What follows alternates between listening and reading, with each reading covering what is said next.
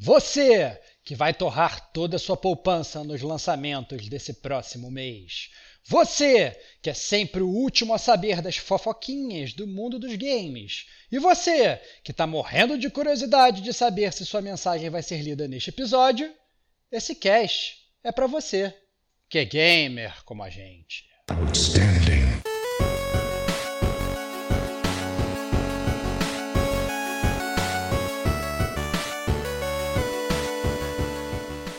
Rodrigo Estevão,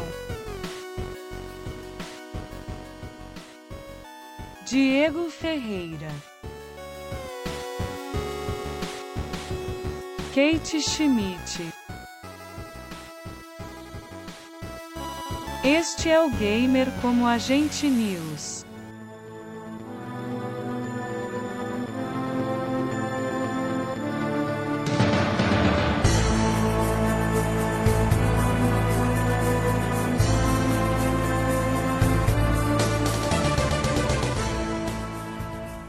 Diego Ferreira. E eu sou o Rodrigo Estevão. E eu sou Kate Schmidt. E sejam muito bem-vindos à 76 edição do GCG News, começando o mês de dezembro e terminando o ano de 2022. O último GCG News desse maravilhoso ano de 2022 aqui, comemorando mais de 70 edições do GCG News, muito legal aí. É, mas antes de darmos prosseguimento, vamos aos tradicionais recadinhos da paróquia com o Stevox. Então, galera, sejam bem-vindos ao Gamer Como a Gente. Caso vocês não conheçam o Gamer Como a Gente, vocês acabaram de chegar no melhor podcast gamer de toda a podosfera universal. É, vocês estão escutando o Gamer Como a Gente News, que é o nosso podcast de notícias. A gente sempre costuma começar o mês com ele. Né? Estamos aqui no início de dezembro, então início de dezembro de 2022, começando com o podcast de notícias. Nesse podcast que a gente fala sobre as notícias que arrebataram o mundo dos games no mês passado, no mês anterior, em novembro. É, nesse podcast também que a gente fala sobre os lançamentos dos jogos né, que, que vão sair agora é, e reverberar em todo o universo gamer nesse mês de dezembro. É aqui também que a gente fala sobre os jogos que vão sair de graça na PSN Plus, na Game Pass e afins. E é aqui que a gente gosta também de ler as cartinhas dos ouvintes, né? Então é um podcast muito legal que tem sempre a ajuda e a participação de vocês, né? Mas o Gamer Como a Gente não é só isso, né? Então, se você não quiser só news, se você não quiser só notícias, você tem também outros podcasts do Gamer Como a Gente você pode escutar, né? Então a gente tem também é, nossos outros três veículos, que é o GCG Podcast, que é o veículo principal do Gamer Como a Gente, é lá que a gente faz resenhas, é lá que a gente é, aprofunda vários temas é, da indústria. A gente tem também o nosso podcast mais curto, que é o DLC do Gamer Como a Gente.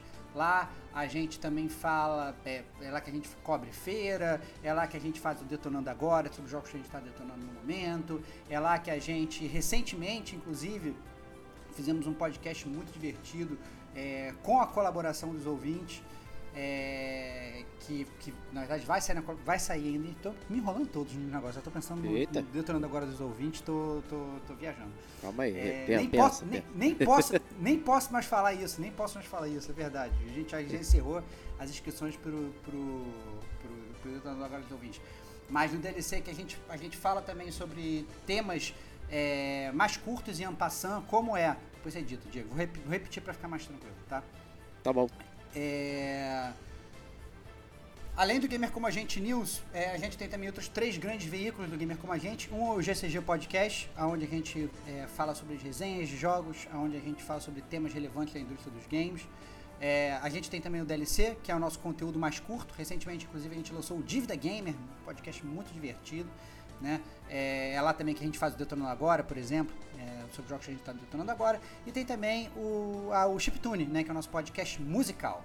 Né? Então, você está sempre muito bem servido aqui no Gamer Como a Gente. É, de qualquer coisa que você queira saber sobre games, aqui você encontrará sempre, toda semana, semanalmente, no seu agregador de podcast favorito. Isso aí. Sempre sobre games, nunca sobre outros assuntos. É isso, é isso. É, Ao contrário do que o Diogo gostaria de falar. É, pô, é, é, já tá virando um, um mito isso aí. é, já, é isso, é isso, é isso, é isso. Kate, onde o pessoal pode nos encontrar? Bom, muito fácil nos encontrar porque estamos em todas as redes sociais. É, estamos no Twitter como arroba gamer como a gente, tudo junto. Estamos no Instagram também, arroba gamer como a gente, também tudo junto. E nós estamos no YouTube. É, é só você pesquisar lá, colocar gamer como a gente. Vai aparecer ali o, o símbolozinho com o controlinho em azul, né? Então é o nosso símbolo ali do gamer como a gente.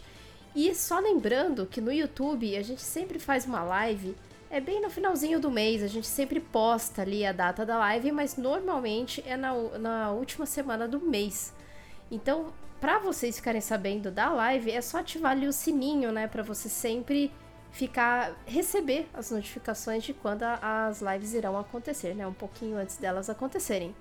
E nós também estamos no Tico e Teco, porém não atualizamos mais tanto, mas estamos lá no Tico e Teco. Se quiser seguir, estamos lá também.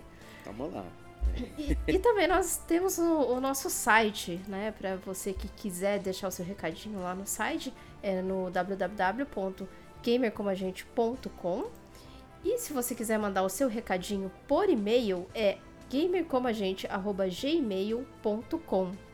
Nas outras redes sociais, se você também quiser deixar o seu recadinho pelo famoso direct, lá aquela cartinha, também pode mandar ali pelas redes sociais. E, inclusive, antes de, de irmos ali para falar sobre a Forja Game, eu só queria deixar um recadinho de se você está ouvindo pelo Spotify ou Apple Podcast, não esqueça de você deixar a sua avaliação. De preferência, cinco estrelinhas ali para a gente ficar é, bem ranqueado. E se você for dar uma estrelinha ou duas estrelinhas, antes de você dar a avaliação menor, fala com a gente, manda seu recadinho, fala o que você não gostou, às vezes um feedback, quem sabe, né? A gente não acolhe e tenta melhorar, né? Para você posteriormente dar cinco estrelinhas, não é mesmo? Então, fica aí o recadinho. E agora, Estevão com as Forjas Gamer.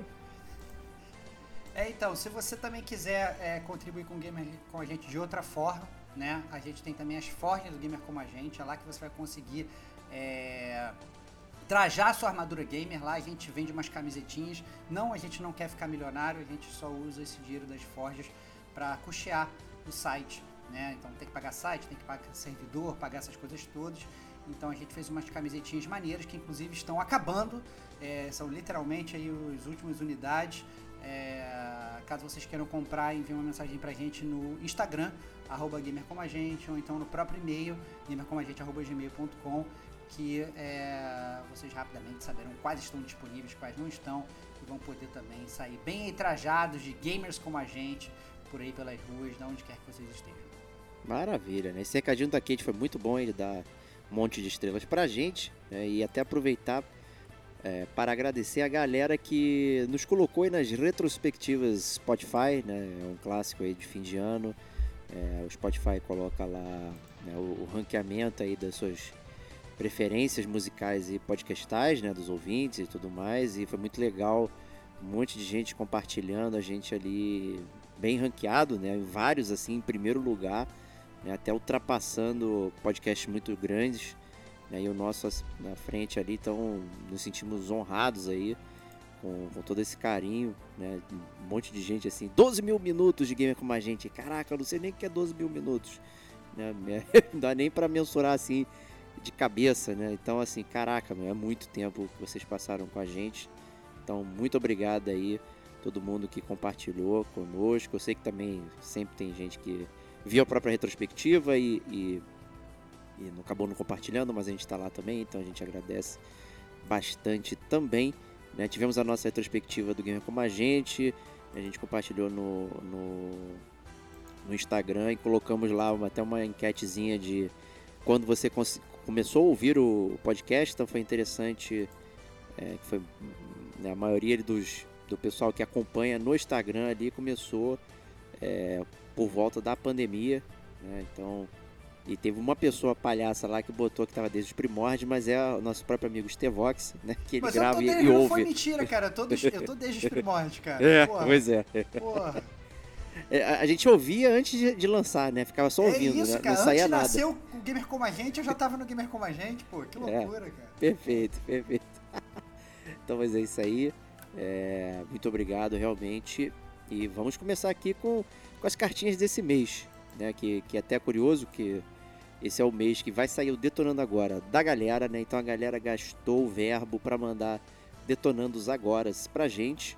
Né? Então, portanto, não tivemos tantas cartinhas assim costumeiras né? Mas isso não é um problema, né? Acho que o pessoal mandou dedicação aí pro, pro Detonando Agora e vai ser sensacional. Então aguardem aí que no mês de dezembro vai sair essa brincadeira aí. Então a primeira cartinha começarei eu, aqui lendo a do Reinaldo Elias, via e-mail.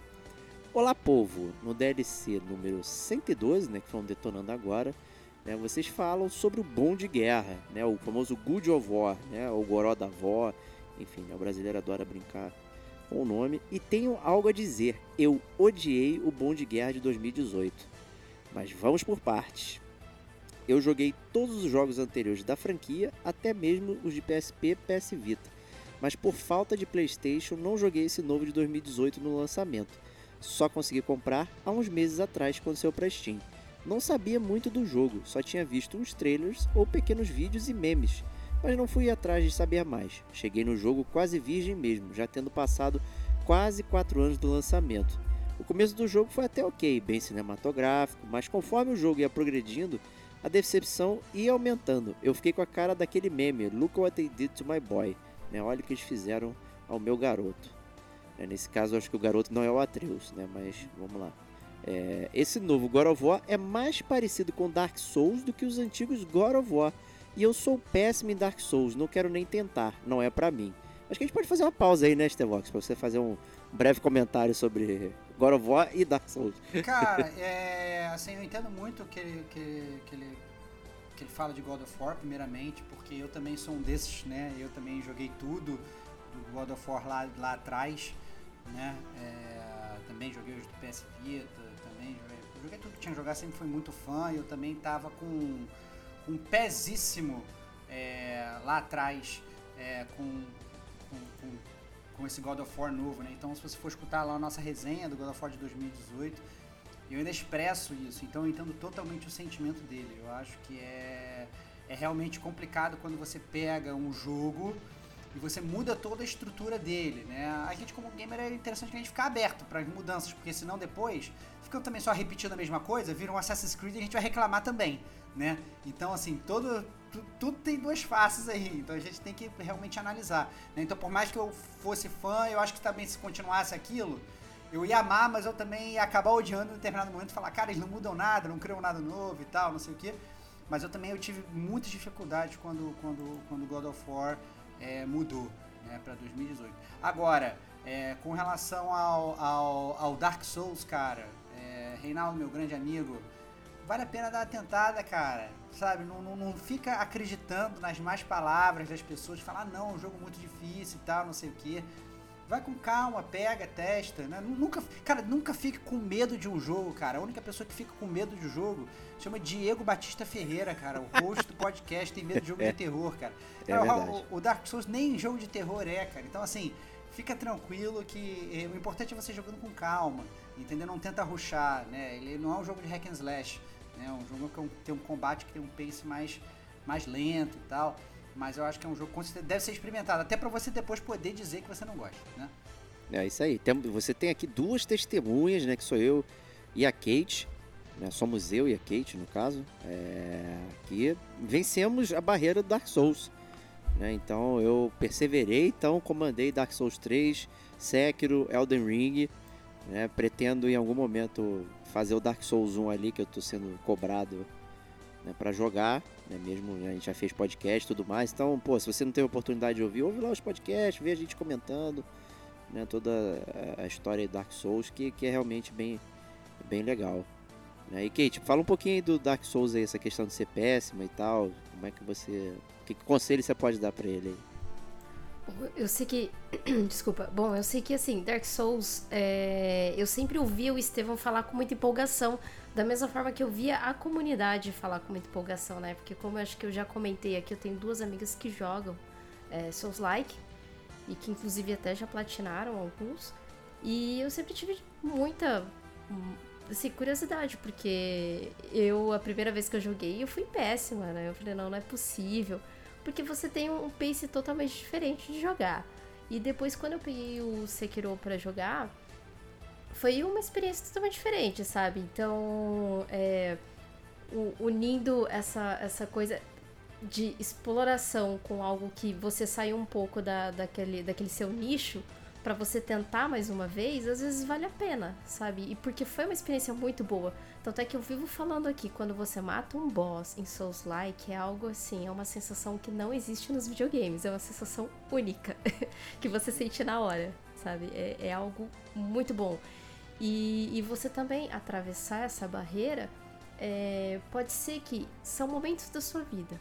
Se, se você não gostou daquele jogo em, em aquele certo momento, tenta jogar mais pra frente, tenta jogar ele mais é, é, em, em, alguma situação que você tá mais tranquilo, que você tá com mais paciência. Porque assim, depois que eu fui aprender mesmo a jogar os seus likes, que a questão ali é você ter paciência, é você analisar, é você é, decorar um pouco a, a, toda, toda a sequência do boss, né? Então acho que isso é muito importante. Eu acho legal você sempre tentar dar uma chance, por mais que você não tenha gostado, tanto é que eu estou para dar uma chance com Horizon Forbidden West, né? Então, é, por enquanto, não quero, mas eu sei que algum dia eu vou dar, vou dar essa chance, sabe? Dark Souls para mim foi a mesma coisa, Souls-like, to, todos esses jogos, enfim. O Nihon eu sempre comento aqui que o, o primeiro Nihon foi traumatizante para mim. Mas o Nihon 2, eu tô com muita vontade de jogar. Por quê? Porque eu já passei pelo Dark Souls, o, o 3, o primeiro Remastered, e passei pelo Sekiro, né? E o Elden Ring. Então agora eu quero, estou curiosa pelo Nihon 2 que a PSN Plus já nos presenteou, né? Então fica aí, eu acho que você pode dar uma segunda e terceira chance, né? Tudo depende de como tá a situação da sua vida e como tá o seu o seu o seu mood, assim, né, do, do, do, momento. Você tá com paciência, como que tá, né, toda a, a situação e tal. Por exemplo, eu tô de mudança, eu já não conseguiria jogar Dark Souls. é, se você rolar, vai destruir todas as suas coisas aí, do, do que estão... Ah, já tá tudo destruído mesmo, então. tudo destruído. Uma maravilha, Kate, perfeito. Ótimo, ótima observação. É, então vamos prosseguir a cartinha dele. Né? Ele, eu que estava acostumado a um Kratos que destruía hordas de inimigos com o movimento da Blade of Chaos, agora tem que ficar dando cambalhota para desviar do zumbi mais fraco do jogo. É, agora em evidência, o Kratos dando cambalhota para desviar do zumbi mais fraco. Isso aí realmente é curioso, mas faz Não, parte mas, do. Eu queria fazer um, fazer um pequeno disclaimer aqui, né? Assim, como o Reinaldo ele falou que ele já jogou os jogos do, God of War antigos, é, eu não sei se ele chegou a jogar em todas as dificuldades. É, mas se ele chegou a jogar, eu lembro que assim, não era, não era assim, easy, level hard, eu acho que tinha uns nomes assim, que era, era é, God, Spartan, Chaos, Titan e tal. Tinha uns, tinha uns nomes assim meio não tradicionais, né? Uhum. Mas nos mais difíceis, se você tomasse duas porradas até dos zumbis mais fracos, entre aspas, né? Mesmo nos jogos antigos, você morria.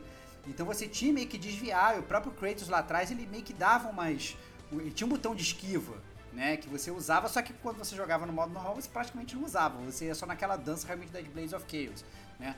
Mas eu entendo o que ele estava falando. É, é, então, assim, então essa questão do desvio, antes ele já fazia, você tinha que fazer quando você jogava nas dificuldades maiores. É, já existia. A diferença, mas eu entendo o que ele quis dizer, que eu acho que o Kratos, ele, o pace do jogo é muito diferente, ele se movimenta muito diferente, né? Aquela câmera over the shoulder não dá a mesma agilidade que ele está acostumado. Então é realmente bem, bem diferente. A quantidade de inimigos que você enfrentava, né? Nos antigos era muito maior, vinham hordas e hordas de inimigos, né? É, na tela. Então eu entendo o que ele está falando, só não concordo realmente com essa questão do desvio em si, porque dependendo da dificuldade você tinha também que desviar. Perfeito, maravilha. Eu acho que o over the shoulder, como é muito próximo, né, ele causa essa sensação de trambolho. É isso, né? é isso. Aí é parece isso. meio desengonçado, né, ficar fazendo cambalhota. É isso. Nessas paradas. Mas beleza, entendi o ponto aí. É, tirando esse gameplay odioso, eu fui até o fim. Coloquei o game no easy. Yes, sou eu aí mesmo. É eu aí. E mesmo assim foi complicado passar de muitas partes. E talvez porque você tava. Eu vou, vou opinar sem saber, tá? É, é, puto com gameplay. É, puto com gameplay, né? Então, ah não, me recusa a, a enfrentar isso aqui, né? E tal. Porque o, o jogo no Easy, ele realmente é, é bem fuleiro, assim, não tem muito, muita dificuldade, não. É, aí ele continua aqui. Engoli a frustração de ficar morrendo aqui e ali e fui até o fim, porque apesar desse péssimo gameplay Dark Souls, eu estava amando todo o resto, ambientação, história, gráficos e até mesmo o pequeníssimo toque de RPG. Assim que o Ragnarok sair para PC, vou comprar também e vou odiar novamente a jogabilidade Dark Souls. Mas vou novamente até o fim. Cara, então- Obrigado. Até mais. Então, o Reinaldo, eu entendo que você quer odiar novamente, mas assim, vai com o coração aberto. E cara, eu tinha, cara, sério, eu, eu acho que eu nu- nunca me identifiquei com uma carta de um ouvinte tanto quanto eu me identifiquei com a sua falando de God of War. Né? É, então, assim, eu acho que você expressou exatamente o que eu senti quando eu peguei o God of War 2018 pela primeira vez. Eu falei, caraca, eu vi o trailer, no trailer eu já tava criticando. Né? Quem escutou os gamer, o Gamer com a gente nos primórdios sabia do meu hate do, do God of War. Mas quando eu fui jogar, eu realmente eu fui me abrindo. Eu falei assim, cara, não, não adianta, senão assim, é uma franquia que eu gosto, eu vou passar a odiar porque eu tô com esse hate. Então, tenta se libertar dessas mágoas que só tem uma pessoa que vai sofrer com isso, cara. É você. Entendeu? Até a própria Sony ela vai continuar feliz que você vai continuar comprando e vai dando seu dinheiro pra ela. Entendeu? Então vai, todo mundo tá feliz, menos você. Então tenta se libertar disso e tenta ver, talvez, como um jogo diferente. Não tenta se apegar àquele gameplay que você gostava. Beleza, você pode até botar no seu stack ranking lá. O God of War, o antigo, ele pode ser melhor que o novo gameplay, mas tenta, tenta não chegar com esse hate no corpo, porque aí sim fica cada vez mais difícil, fica cada vez mais chato, né? É. E. E com isso, ele tem um PS aqui, só que esse PS, na verdade, é um PS meu aqui que eu coloquei dessa forma estruturada, porque recebemos a primeira cartinha roubada. Né? Nosso amigo Reinaldo Elise, ele roubou na cartinha do Detonando Agora, ele enviou uma cartinha que se chama Indicações, né? Que não é o Detonando Agora, mas então ele enviou a cartinha do Detonando Agora, é uma cartinha chamada Indicações, né? Onde ele cita alguns jogos que ele curte e jogos que ele normalmente joga mais de uma vez, isso que foi interessante, assim, que ele revisita, né? E eu achei interessante pegar esse pedaço da carta e colocar aqui como PS, porque menciona um dos jogos que vão sair é, na PSN Plus desse mês, que é a trilogia Mass Effect, né? Então, prosseguindo aqui, e meu favorito de todos, né? Tenho aquelas reticências né, que eu suprimi parte do, da carta, a trilogia Mass Effect. Que jogos! Lembro que tentei jogar o 2 no PlayStation 3, perto do lançamento. Baixei um demo, mas pareceu apenas outro jogo de tirinho que não iria jogar porque sou péssimo com FPS em controle. Depois de um tempo, peguei o Mass Effect 1 pelo preço de meia casca de banana no Steam e foi amor à primeira jogada. Maratonei os três jogos, iniciei uma nova run na sequência para fazer uma Shepard do mal, é, ênfase no uma, né, que é, é a única forma correta de jogar o Mass Effect. Olha aí. Depois de uns meses, joguei a trilogia inteira novamente, peguei as DLCs a preço de duas uva pass, joguei a trilogia inteira novamente e no último ano eu comprei aquela versão nova que aí lançou com os três jogos, todos os DLCs e uma leve melhora gráfica. E adivinha, joguei a trilogia inteira novamente com gosto, sem ficar cansativo. Então, um recadinho pra vocês, The Vox. Pô, recadinho pra mim, eu que sou totalmente virgem de, de, de Mass Effect, né? Eu só joguei o Mass Effect Andromeda, que já, já fizemos cast aqui. Tô com essa dívida gamer aí de jogar o, jogar o Mass Effect. Muito legal saber, muito bom saber que você gostou bastante. É, me, me estimula a, a jogar. Lembrando só é, que o Diego, obviamente, ele suprimiu parte da carta do, do Reinaldo, porque, mais uma vez, pra deixar bem claro, ele mandou a carta do Detonando Agora dos ouvintes. Não que a gente não vai ler a carta dele, óbvio que a gente vai ler, mas a gente vai ler no programa especial Detonando Agora dos ouvintes, com a carta do Reinaldo e de vários outros gamers que também enviaram pra gente, né? Os jogos que eles estão detonando agora, que vai ser esse mês. Então, a gente suprimiu porque ele roubou. A gente tirou uma parte de uma carta dele do Detonando Agora pra plugar aqui, né? Porque a gente não, também não, não inflar o Detonando Agora. Então, anyway, é, só pra deixar bem claro, caso senão ele fique triste, cadê o resto da minha carta, né? Não, É, é, vai, vai ser fica lido, tranquilo. vai ser lido, só não vai ser lido agora. É isso aí. É, eu quis fazer essa roubadinha aqui pra falar de Fez bem, fez, roubou bem, cara, roubou bem. É. Roubou bem porque roubou pra, pra ajudar o ouvinte, cara. Se fosse só roubar pro teu bel prazer, eu ia criticar. Mas tá bom, roubou bem, roubou bem. E- Então, beleza, Stevox, lê a próxima cartinha do seu xará. A próxima carta é do meu xará, Rodrigo Teixeira. Ele falou o seguinte: mandou pra gente via e-mail, gamercomagente.gmail.com. Olá pessoal do Gamer Como a Gente. Depois de um mês que acabei esquecendo de enviar minha cartinha, veio por meio dessa tirar o atraso e dar assunto para o papo da nossa rodinha gamer mensal.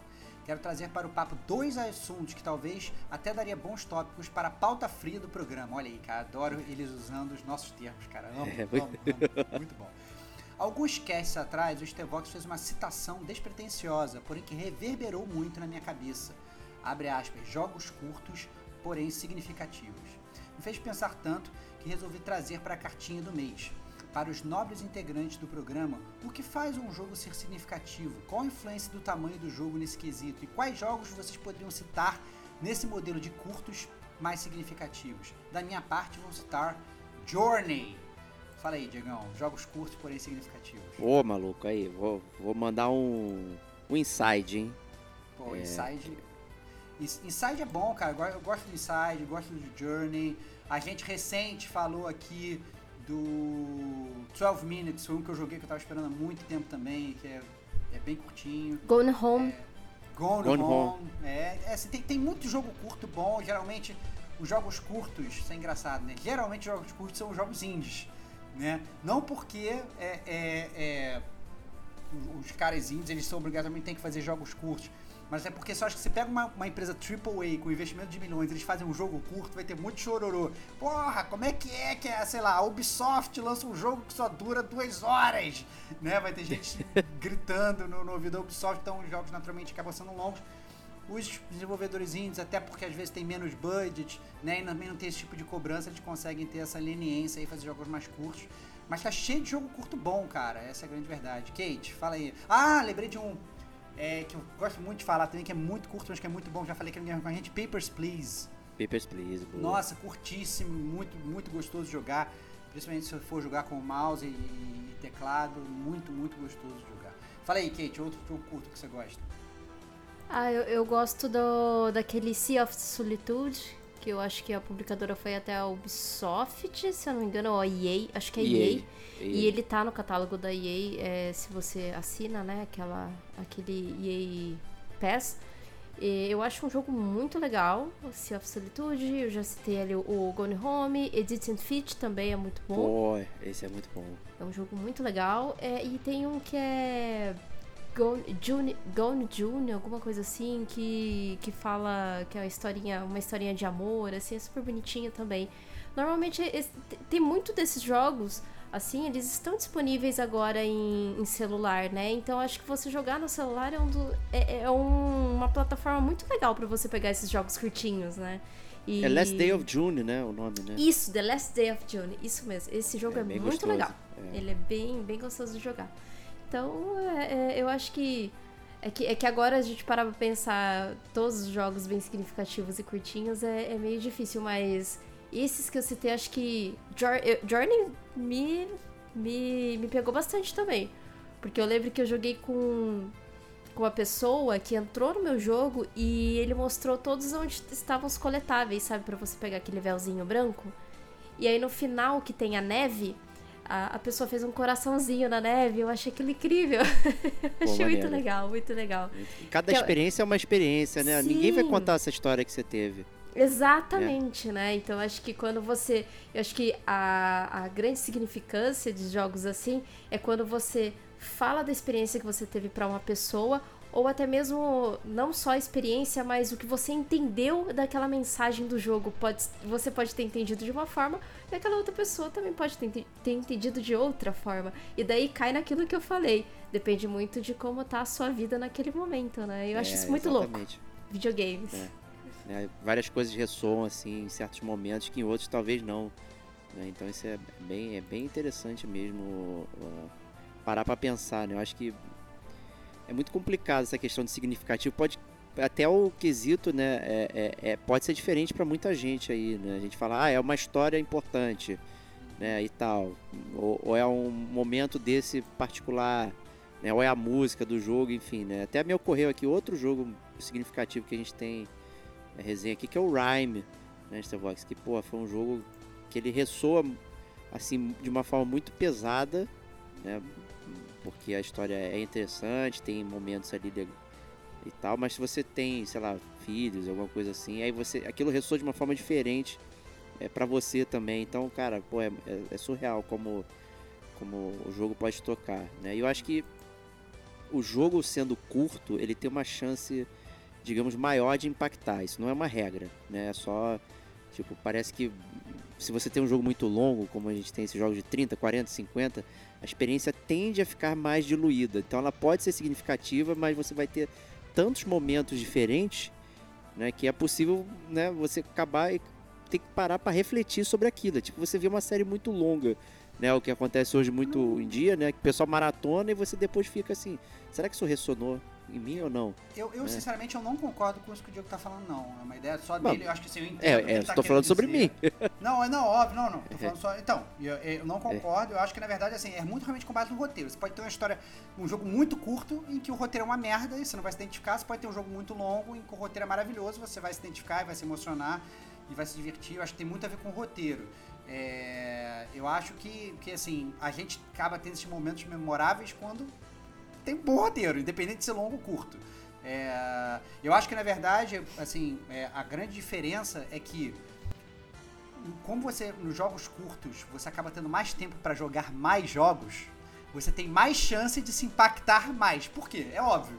Né? No tempo que você está jogando um jogo longo de 30 horas, só pode se impactar uma vez. Nas mesmas 30 horas, você pode jogar 10 jogos de 3 horas, você tem 10 chances de se impactar. Se você se impactar em 3, você vai falar, olha, nossa, como os jogos curtos são impactantes, mas você deixou de se impactar em 7. Então, assim, eu acho que tem muita, muitas formas de, de, de avaliar isso. Eu acho que tem muito a ver mais com a base do roteiro e da experiência. Mas eu entendo isso que o Diego quis, que- quis dizer, assim, eu só não concordo especificamente com o argumento de ser curto ou- longo. Eu acho que é mais questão de probabilidade, eu diria. Não, É, eu- do tamanho também eu, eu, não, eu não disse que é uma regra, eu disse que também é uma probabilidade. Sim, sim, sim. né? Quando o jogo é curto, você. né, O que eu quis dizer, o jogo é curto, talvez você tenha que colocar logo suas cartas de cara ali, não pode ficar de firulagem, porque o jogo ele tem um tamanho muito pequeno definido, você já tem que tacar feroz. Enquanto que o jogo longo você tem um, um, um time ali, inclusive você pode barrigar. Né? Isso não é uma regra. Tem jogos longos que são extremamente impactantes. Né, o Last of Us, por exemplo, é um jogo impactante, é um jogo longo, ele não é curto. né? Então, é, não é uma regra, mas é só um, um comentário. Total, É, total. é É, é- esse é o barato gamer como a gente, né? A gente diverte, mas a gente se diverte e às vezes acaba convergindo também pra, pra coisas semelhantes. Mas é. Mas o importante é se impactar, né? Seja curto, seja longo, mas sim. Eu acho que também vale até. Assim, na verdade a gente costuma tá, ele, ele perguntou de jogos curtos da gente, a gente costuma muito falar de jogos curtos nos nossos detonandos agora. É. É, então, geralmente, todo Detonando agora tem pelo menos um indie que geralmente é curto, né? É, que não são jogos de 30 horas gigantescos, é que a gente fala, né? Recentemente, inclusive, eu falei do, do Turing Test, que é, é curtíssimo o jogo, não é um jogo longo, é um jogo de puzzle e tal. Óbvio, pode demorar? Pode, mas aí só se você ficar bate-fofando no puzzle. Mas se você passar rápido os puzzles, você termina muito rápido, entendeu? Se você demorar 3 horas, demora muito. Então, assim, é um jogo curto. Mas. Mas é esse negócio, eu acho que depende muito também da, da, da narrativa do jogo, de como Anyway, já estamos podando, a carta do, a carta do, do Rodrigo continua. Vou continuar aqui. É, ele falou o seguinte: outro assunto que quero trazer mais lenha pra fogueira, que está se tornando um meme do gamer como a gente. Abre aspas, quando teremos um cast do Red Dead Redemption 2? Caraca, meu irmão, sério? Ah, não, sério que vai vir isso de novo? Tá. Aparentemente um jogo longo e significativo, de Exatamente, é acordo um com todos jogo os longo, ouvintes que Mas é, a cai, cai nessa seara do Diego. Tem tanto filler e tanta coisa pra fazer que, que eu durmo, porra. Não consigo chegar na parte significativa. Vamos lá. Ele fala o seguinte: gostaria de dar meu depoimento para contribuir de alguma forma para que esse programa um dia veja a luz do sol. Lembro que no lançamento do jogo as reviews sem spoiler dizia que o começo do jogo era meio arrastado mesmo. Porém, no andamento do jogo ficaria mais dinâmico e que a experiência valeria a pena. Sim, a experiência, em caps lock, ele botou.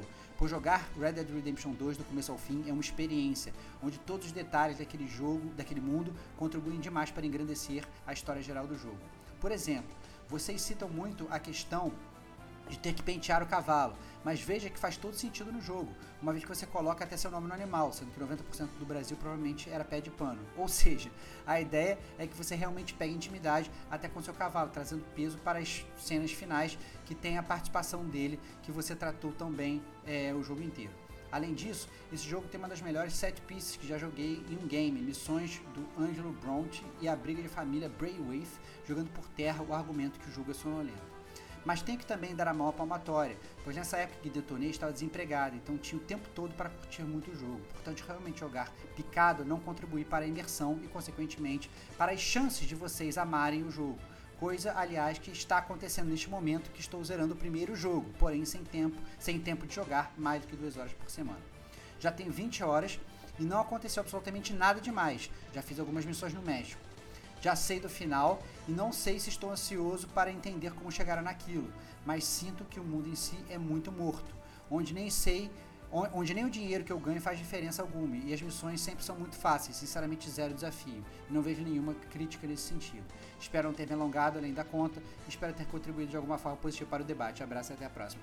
Cara, óbvio contribuiu, acho que é isso mesmo. É, eu acho que na verdade a questão da gente com, com pentear o cavalo é uma coisa que a gente já discutiu várias vezes no Gamer Como a Gente. E recentemente eu estava até vendo uns vídeos no YouTube tinha um vídeo gringo que tava falando sobre isso também. É, assim, sobre como muitos gamers às vezes eles buscam a realidade num jogo, mas como isso muitas vezes depõe contra o próprio jogo, né? A gente quer realmente viver a realidade, então a gente entende que obviamente é muito maneiro. Existe pentear cavalo, se você tem um cavalo, se você tem um pet, você penteia, você tira pelo, você cuida dele e tal, não sei o que, não sei o que. Mas você quer realmente ter que ficar penteando o seu cavalo? Você quer realmente ter que ficar botando o, casaco para não ficar com frio e não fazer o teu personagem morrer e tal? Às vezes você quer ter uma experiência mais simplificada, você quer ter mais acesso à história do jogo, que é mais importante que esse tipo de gameplay. Eu acho que esse é o ponto principal quando principalmente o Diego fala dessa coisa de pentear cavalo, né, Diego? Talvez possa Sim. estar me, me- Não, cortando perfeito. Eu acho que o, o, o Red Dead 2 ele tem um excesso de mecânicas. É, eu lembro até quando o Stevox é, fez o primeiro Detonando Agora e foi aquele. Esse foi realmente First Impressions, Uhum. né? Que a gente falou, aí ele comentou a experiência dele de, de curtíssimas assim. E a parada que, que destacou e que eu corroborei depois ao jogar, jogar várias horas, né? Mesmo perdendo o save e retornando, é essa questão de múltiplos sistemas. E você começa a ficar confuso com, com os botões. E aí ele é, ele é semi-contextual, então às vezes você tá perto do cavalo, tu quer subir, tu dá um bico nele, ele fica puto, te dá um coice e tal, aí sai correndo, aí, cara, porra, pra que que as armas estão dentro do cavalo ali no- na mochilinha? Aí tu desce do cavalo, tu vai pra luta, aí esqueceu. As armas ficaram todas no cavalo. É, Isso não é simplificado, isso aí começa a ficar muito Chato. complexo. É chato. Chato, chato. É chato. Chato. É, É, assim, tipo você sair de casa e esquecer o celular em casa. Brother, maneiro. É, isso realmente pode ocorrer, mas é, mas é uma merda, cara, sacou? É então, assim, horrível. cara, por que, que você não vai usar o videogame pra facilitar? É a mesma coisa, sei lá, sabe? E- inventário, por exemplo. É muito maneiro você ter um inventário maneiro, cabe tudo. A bolsa do gato Félix. Imagina, por exemplo, esses jogos aí que você tem um inventário grande, você tem que ficar gerenciando o inventário e tal. Não sei que seja uma mecânica de jogo você gerenciar o inventário, muitas vezes é um saco. Então você quer ter a bolsa do gato Félix, cabe tudo ali, você tira tudo ali. Imagina, ah, não, calma aí, olha.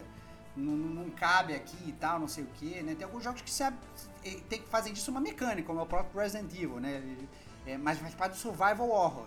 E não simplesmente um jogo de ação, por exemplo, ficar botando um negócio. Então, sei lá, eu acho que tem. Eu acho que é realmente complicado, como, como o Diego falou. Eu acho Mas- bem cansativo.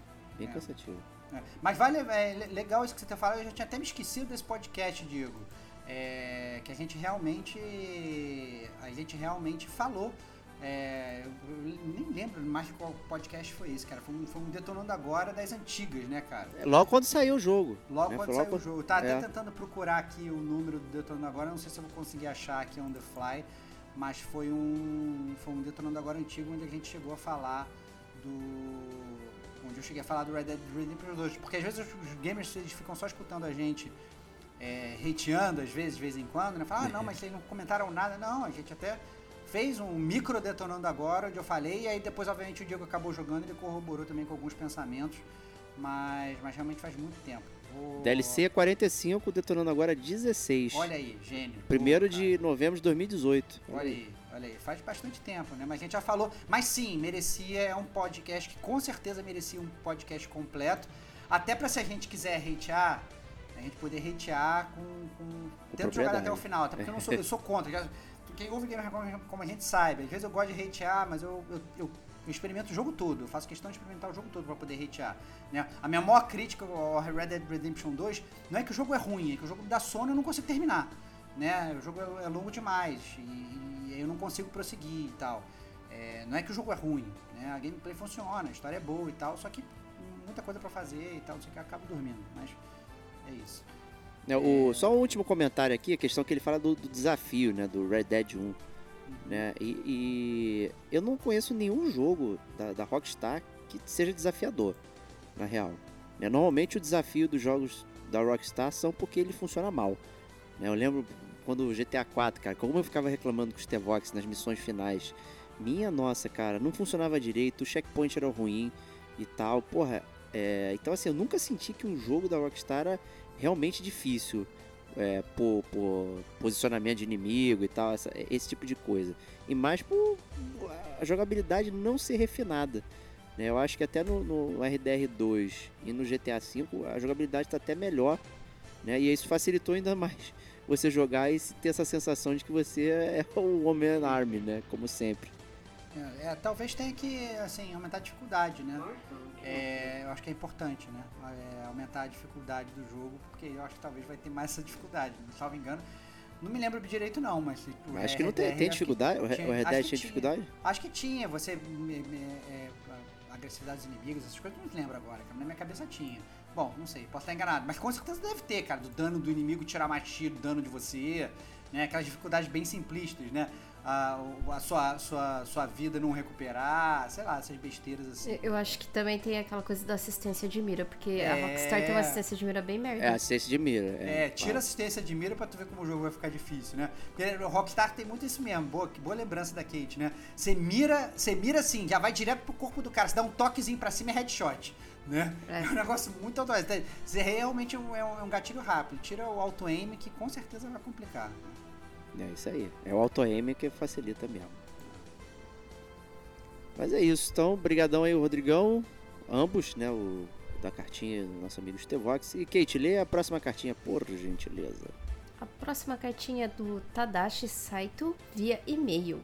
Fala aí galera gamer, beleza? Após ouvir o último cast onde abordaram sobre o tema dos games portátil e com um super convite do Stevox, detonando completamente os portáteis ao proferir que são grandes, grandes pesos de papel e escambau, brincadeira à parte, vou aqui expor não só minha opinião sobre, mas também explanar minha experiência com esses pequenos amados e talvez subestimados videogames portáteis.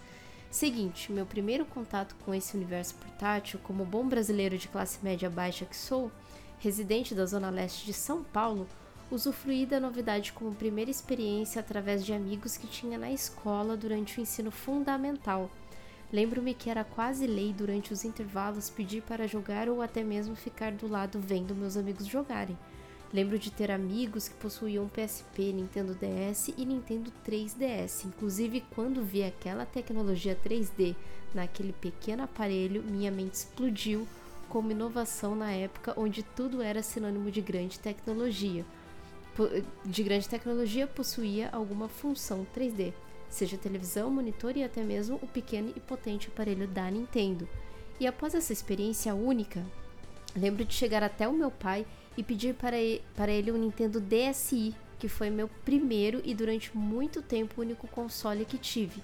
E foi através dele que conheci o tão aclamado por mim mesmo Kingdom Hearts é, Airy, é, Airy Reco não, Recoded. Recoded. É, é. Agora que, que eu vi que é tudo junto. Recoded. Pra vocês verem como eu sou muito boa em Kingdom Hearts, né? É, dentre outros títulos como o Jumping Ultimate Star, Donkey Kong Jungle Clim- Climber, entre outros. Tive muitas horas de jogatina, mas me recordo também com muito pesar de não ter zerado nenhum jogo do console. Tenho ele até hoje, já deve ter um pouco mais de 10 anos. Bom, e agora vamos para a minha segunda aquisição gamer, aquele que me fez desejar obtê-lo por conta da sua vasta utilidades. Que vale aqui ressaltar que no início me serviu muito bem, aliás, me serve até hoje, que é o grande e poderoso PS Vita, que para o Estevão não passa de um grande e superestimado peso de papel. Ah, muito bom. Cara, não se sinta. Cara, só fazer um pequeno parênteses, ô, ô, Tadashi. Não se sinta é. É que realmente, pra mim, o PS Vita não clicou tanto quanto deveria clicar. Mas essa é a beleza do, do gamer como a gente, né? Uns gostam, outros não gostam tá tudo certo, todo mundo se ama. É, um dos motivos que me fizeram brilhar os olhos para o PS Vita foi a possibilidade de acessar alguns aplicativos que me permitia assistir anime. E sim, eu sou desses gamers que uso o console mais para assistir coisas do que para jogar como propriamente dita, que na real é a função principal de um videogame. Mas enfim, como um grande otaku, é, fajuto que sou, queria o PS Vita apenas para acessar a Crunchyroll e assistir meus animes bem de boas. E claro que tinha o interesse em adquirir o PS4 em um futuro até então não muito distante. Achei que seria uma boa embarcar nessa e adquiri assim, em 2019, o meu segundo portátil.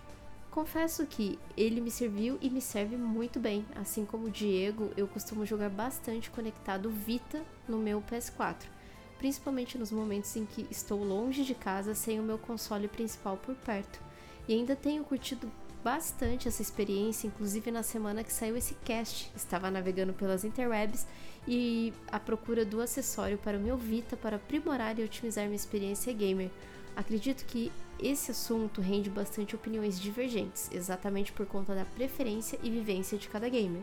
Uma das pautas também debatida sobre esse tema foi a falta de segurança que temos aqui no Brasil, que infelizmente nos impossibilita de ter a experiência portátil em sua totalidade, nos limitando a jogar em alguns lugares que venhamos nos sentir seguros o suficiente sem o perigo de ser assaltado apesar de já ter visto uns doidos por aí exibindo seu Switch sem medo de ser feliz.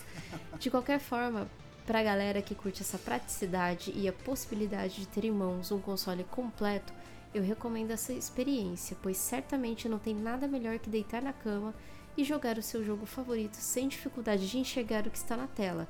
Sim, amigos, a idade chega para todos, as, as vistas já não são mais as mesmas como antigamente. Tô brincando. Não, Mas é é um- verdade mesmo, isso aí. hein? Isso aí eu É abro um difícil, parênteses enorme aqui, que desculpa te interromper, porque é uma parada que eu reclamo muito, que é a fonte dos jogos, cara. É impossível tu ler alguma coisa com essas fontes novas, cara. Eu acho que é por conta dos monitores, é alta resolução, não sei o quê. As letrinhas são mínimas. O Cyberpunk 2077, cara, Nossa, eu penei pra ler. E, e mesmo botando a fonte na, na maior, eu, eu ficava sem conseguir ler direito, cara. É Pra quem, insuportável. pra quem tá escutando, fazer um outro parênteses aqui, pra quem tá escutando Gamer como a gente não sabe, o WhatsApp do Diego é aquele que tem aquelas Comic É de velho. É de velho. gigante, sabe? Aquela letra gigante. A pessoa manda uma mensagem e já ocupa a tela inteira. É isso assim aí. que é é o celular do Diego, por isso que ele tá falando isso. Eu, eu tenho pra onde chegar de longe, tá, gente? Não é de perto, não. É, muito bom. É, e ele termina lá a cartinha, mas é uma experiência divertida. Mais uma vez devo, devo parabenizá-las pelo excelente trabalho, como sempre. Ótimo cast, ótimos temas e já estou ansioso para saber o que vem por aí. Vida longa ao GCG. E é isso. Cara, muito boa a carta do, do Tadashi, muito legal ver a experiência que ele tem com o portátil. Exatamente esse tipo de carta que eu queria receber quando eu perguntei é, sobre as experiências portáteis do- do- dos games, porque a gente sabe que é divergente, a gente sabe que tem gente que gosta tem gente que não gosta. Aquilo que eu falei, o- portáteis são coisas que eu amaria amar, cara. Nossa, como eu amaria amar portátil, cara. Cara, eu queria muito, só que quando eu chego em casa, eu, eu- eu deito na minha cama, eu quero jogar na tela grande, entendeu? Eu quero me afundar no sofá e ter aquela imersão total. Não quero ficar segurando um negocinho na mão, né? Um, um negocinho pequeno. Mas eu entendo isso que ele falou. E eu acho que isso foi uma. Ele trouxe um ponto muito legal que a gente não citou no podcast, que é geralmente as pessoas que usam os portáteis para outras coisas, né? Então hoje você tem um portátil, você consegue rodar um streaming, né? Você consegue é, ver os seus animes, ver suas séries, ver suas coisas, né? É, isso a gente não citou, né? Que acaba que, que transmuta muito, porque assim hoje a gente tem isso também nos consoles, né? Você pode usar o seu PlayStation, o seu Xbox para sei lá botar um Netflix e ver uma série, né? Mas a gente não citou esse tipo de feature em portátil e realmente existe, né? A gente consegue fazer isso. Então é, vale realmente deixar isso em voga e realmente é, às vezes é conveniente, né? Digamos, sei lá, digamos que você mora com alguém, você não quer acordar ali, é, sei lá, o, seu marido, a sua esposa que tá ali do seu lado e tal, você quer jogar ali, quer ver aquela série pequenininha, aquela telinha ali, só que uma tela de um portátil é bem provável que seja talvez maior do que a tela do seu celular, né? Então olha aí que maneiro, você, você põe ali o seu o seu streaming ali, você vê uma coisa ali, uma qualidade melhor, pluga o seu fone de ouvido e tá tudo certo. Então, realmente não falamos disso, eu achei muito legal que ele levantou essa bola que a gente não citou no podcast. Não, é, é bem, bem bolado mesmo, até porque considera quando o PS Vita saiu, por exemplo, 2012, quais smartphones é, tinham na área, né? É, Exato. completamente diferente de hoje, né? Eu acho que a gente negligenciou até por conta disso, né? Porque hoje é tão difundido a questão do smartphone, né? E, e aí é, é muito simples você assistir essas paradas. Mas lá em 2012, né? E antes até, é, não, não tinha, né? Você considera aí o, o- o- o iPhone da época era o, era o 4S, pô, é uma carroça, né? É, considerando ali os, os softwares que tinha, pra você entrar no YouTube e tal, é, é bem complicado. Então você ter isso de uma forma um processador é, rápido, não sei o que ali, pô, é, com uma tela maior, inclusive, né? É realmente é uma grande vantagem. Então, maravilha, Tadashi, muito obrigado aí é, pela sua cartinha, foi sensacional. E com isso vamos para os lançamentos de dezembro, né? Lembrando aí os que são os principais lançamentos. Não é uma lista exaustiva de todos os jogos que vão sair, né? Apenas uma curadoria, seleção aqui de coisas que gostaríamos de comentar, né? E o primeiraço aí, esse é o que eu tenho mais curiosidade aí de todos, né? que é o Marvel's Midnight Suns, que é uma espécie de XCOM da Marvel. Eu tô muito curioso para saber, Box. Cara, eu também tô muito curioso, né? Tô, quem, quem é velho de guerra aqui do Gamer como a gente sabe como eu sou fã de XCOM, esses jogos de estratégia que você monta seu time, né? E ao mesmo tempo, também que é velho de guerra do Gamer como a gente sabe como a gente é fã de história em quadrinho, né? Tanto eu quanto o Diego, a gente, é, não sei a Kate, mas é, eu e o Diego, a gente lia muito quadrinho quando a gente era, era jovem, né? Quando a gente era criança, adolescente, a gente lia, colecionava e tal, Marvel, DC, Images, aquelas coisas todas e tal, blá, blá, blá. E, e a gente poder controlar, né? A gente lá atrás, inclusive, quando a gente fez o podcast do, do jogo do Batman, né? O Batman Arkham, a gente falava, cara, o maior sonho da gente era poder controlar o Batman de uma forma decente, se sentir o Batman nos videogames. Né? A gente conseguiu isso, provavelmente, assim, a primeira vez se realmente se sentindo Batman de verdade, exceto com Batman Returns, mas eu não vou. Não estava Batman Returns há muito tempo aqui no gente. É, é verdade. É, é, mas a gente sentiu isso muito com a série do Batman Arkham lá atrás, né? E, e aí você. E a gente também depois voltou a sentir isso também, por exemplo, com o jogo do Homem-Aranha, né? Mas a proposta do Marvel Midnight Suns é totalmente diferente, né? Você ter ali os seus heróis da Marvel e atuar com estratégia, né? Ah, você vai usar qual herói para atacar de longe, qual herói para atacar de perto, como é que vão ser os poderes e tal. Eu também estou muito curioso. É, eu estou mais curioso ainda com relação à história. É, isso sim que eu gostaria que fosse boa, porque eu acho que a gente também, voltando lá, é, as cartinhas que a gente estava falando, né, do, do, do da história, né? Que o, que o Rodrigo Teixeira falou sobre jogos curtos e significativos. Eu não acho que Midnight Suns vai ser um jogo curto, né? Geralmente jogos de estratégia não são jogos curtos. Mas eu gostaria muito que ele tivesse uma história significativa. A gente sabe como às vezes é muito difícil criar uma história significativa para um jogo de super-herói, né? Geralmente eles, como eles sabem que o jogo é muito palatável, às vezes para crianças, coisas, colocam uma história mais simplificada e talvez não muito rebuscada. Muito comum, né? Eu gostaria muito que tivesse uma história legal que deixasse, deixasse a gente empolgado. Né? É, mas eu acho que talvez seja uma vã esperança. Mas estou muito curioso para tentar saber como o jogo vai funcionar, níveis de dificuldade, essas coisas todas. É o Marvel Midnight Suns. Não, realmente, parece muito interessante. As resenhas estão sendo muito positivas, estão bem legal isso. Né? Era um jogo que foi anunciado, passou embaixo do, muito, do radar da galera. E tem uma, uma, uma, estética diferente ali com os heróis, todo mundo meio dourado e tal, assim. Então, é, só de ser um combate tático, né? Acho que, porra, parece ser muito interessante. Realmente. Então vamos ver aí é, como vai ser. É, o podcast está sendo gravado no dia 5 de dezembro de 2022. Ele sai no dia 10 de dezembro aí oficialmente, mas já tem resenha circulando e tudo mais. Em breve devemos ter vídeos, né, e quem sabe uma promoção aí no futuro para tornar também o preço mais palatável para a galera. O próximo jogo da nossa lista de lançamentos é um jogo que eu sei que as duas outras pessoas que estão aqui nesse podcast comigo vão ser enganadas por esse jogo. Vão ser. Eu já sei, eu conheço, já foi comentado, eu sei que elas vão ser enganadas. É, que todo jogo novo desse que sai, eles vão, eles dão uma chance e depois se arrependem miseravelmente. Que é o Need for Speed Unbound. Queria escutar da Kate a expectativa dela pelo jogo. Altíssima! Olha aí, sabia, cara, sabia, tinha certeza. Eu vou, inclusive, né, lembrando, a gente tá gravando esse podcast no dia 5 de dezembro, eu vou buscar a, a minha cópia física que eu consegui num Olha. precinho mais bacana aí, amanhã. Olha e vou jogar e quem sabe num detonando agora aí, vindo falando sobre Need for Speed, Excelente. hein? Excelente, olha aí, cara. Criar mais uma alta velocidade que a gente não faz há muito tempo. Olha aí que maravilha. Cara. Aí, boa, Pô, boa. Tô, tô, tô, tô, ansioso, cara. Tô ansioso pra esse review aí, base review, detonando agora do Need for Speed Unbound. Caraca, cara, eu, eu assim. O Need for Speed é uma série que eu gosto muito, amo muito, porque quem me escuta que parece que eu sou um hater. Só que é uma série que eu cansei de dar chance. Essa é a parada, assim.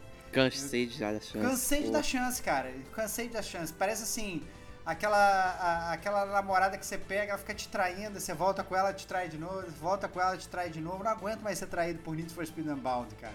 Ele trai a minha fé no jogo, cara. Não, não, não, não Ó, ele tem uma vantagem, eu, assim, é uma vantagem que é, é, take with a grain of salt, né? Então, assim, é porque ele foi feito pela Criterion e a Codemasters, né? Ao contrário do- dos últimos jogos da série que foram para aquela Ghost Games, né? Que não tem nenhum pedigree, né? Em fazer jogos de corrida, né? Então a Criterion e a Codemasters já são craques aí Sim. da- dos jogos de corrida. Então, por isso que eles já larguem primeiro. Caraca, é por aí. isso que você, mais uma vez, você também, né, Diego? Tá, tá totalmente. Tô, tô É, sentindo pô. que você também tá, né, cara? Ó, Criterion, pô, Burnout, porra, jogão, todo mundo gosta, né? Codemasters aí, a série Grid, é, o Fórmula Dirt. 1, Dirt, pô, assim, então, cara, tem um pedigree legal. Eu gostei muito da estética do, do, do Need for Speed Unbound, então, é, eu senti que eles saíram um pouco daquela questão do realismo ali e tudo mais, trouxe uma parada com, com acho que vou chamar de quadrinhos até, né? Então tem os efeitos de fumaça, né? As fontes coloridas e tal. Tem uma tem tudo para ser muito divertido o jogo assim, com base né, no olhômetro, né? Vamos ver depois aí as resenhas, não li nada, não quis ver vídeo a posteriori do lançamento, ainda tô me resguardando. E acho que eu vou me resguardar ainda mais pro detonando agora aí da Kate para nos dizer né, se, se vale a pena ou não essa essa pérola aí que vai sair agora. E é isso. Então, É, hein? O, o próximo jogo é, é um jogo que também tá muito em voga. A gente já chegou a falar dele aqui no Gamer Como a Gente. Tá sendo muito debatido atualmente aí. é, que é o Callisto Protocol, mais conhecido como Dead Space Fake. Né? É um jogo que, que é igualzinho ao Dead Space, né? Parece que tá jogando um Dead Space Remaster aí, né? Pega.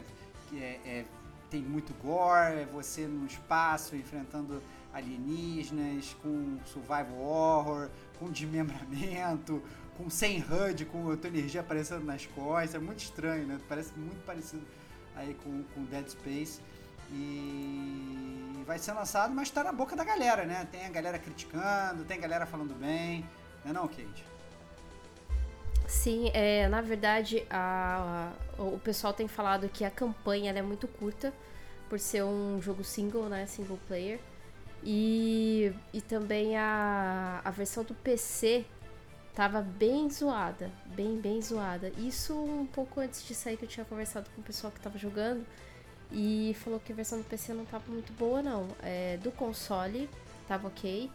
Eu vi pouquíssima coisa de gameplay, sabe? Só pra ver como que tava o jogo mesmo. E pelo valor, eu acho que tá, tá, tá meio salgado ainda, sabe? Eu tenho vontade de jogar, mas eu vou fazer como o Estevão. Eu vou Olha aí. esperar. Olha aí, olha aí. Não, e olha que engraçado como é que isso também remonta aquilo que a gente estava a gente tava falando, né? É, as maiores críticas realmente estão sendo com relação à duração do jogo, né? Mas o Callisto Protocol, apesar de ele ter esse visual de AAA, né? Ele é da Striking Distance Studios, né? Que, convenhamos, né? Não é, não é um estúdio gigantesco de, de que a gente está acostumado a falar, né? Foi publicado por uma empresa chamada Crafton. Então, assim, é, eu entendo que talvez ele seja um desses jogos que talvez tenha um visual maravilhoso, mas ele também não tem essa, a- esse cash todo que a gente talvez estivesse esperando dele. Então, é, às vezes a- as pessoas acabam vendo esse visual e acabam esperando demais. Mas tendo uma experiência significativa e sendo legal o jogo, né? Não tô falando que é legal que não é. Não joguei o jogo, não testei. Mas não tem problema ele ser curto, né? É, desde que seja legal, desde que a gente consiga ter essa experiência maneira levando aí. Mas é aquele negócio, né? Aparentemente, pelo menos visualmente, isso a gente pode falar, ele não tá trazendo nada de muito novo não, porque visualmente a gente já conhece ele, né, Bate? Não, isso aí. É, é- O estúdio aí, né, tem o Glenn Schofield, né, que é o... Ele era o VP lá da Visceral, que fez Dead Space 1, então por isso que tem essa questão da, do sucessor espiritual do, do Callisto, né, no Callisto, né, que é o sucessor espiritual do Dead Space tudo mais. É, então é uma empresa pequena, porque foi montada, né, a- a toque de caixa aí pela galera. né, o jogo foi dirigido realmente aí pelo Glenn. né, e é- é, o, o desenvolvimento do jogo é até curioso, né? Porque ele começou como um, mod do PUBG, né? E aí aí. a parada foi é, evoluindo e tudo mais. e e tal, aí virou pronto. É legal, vamos fazer um, um Dead Space aqui é, e tal, não sei o que. Então, assim, esse eu vi muitas resenhas, vi, vi vídeo e tal. Tem muita gente reclamando realmente do de performance do jogo, né? Não só sendo curto, mas é, as coisas que você pode fazer, como isso está impactando a, a, medida FPS lá do RAF, né?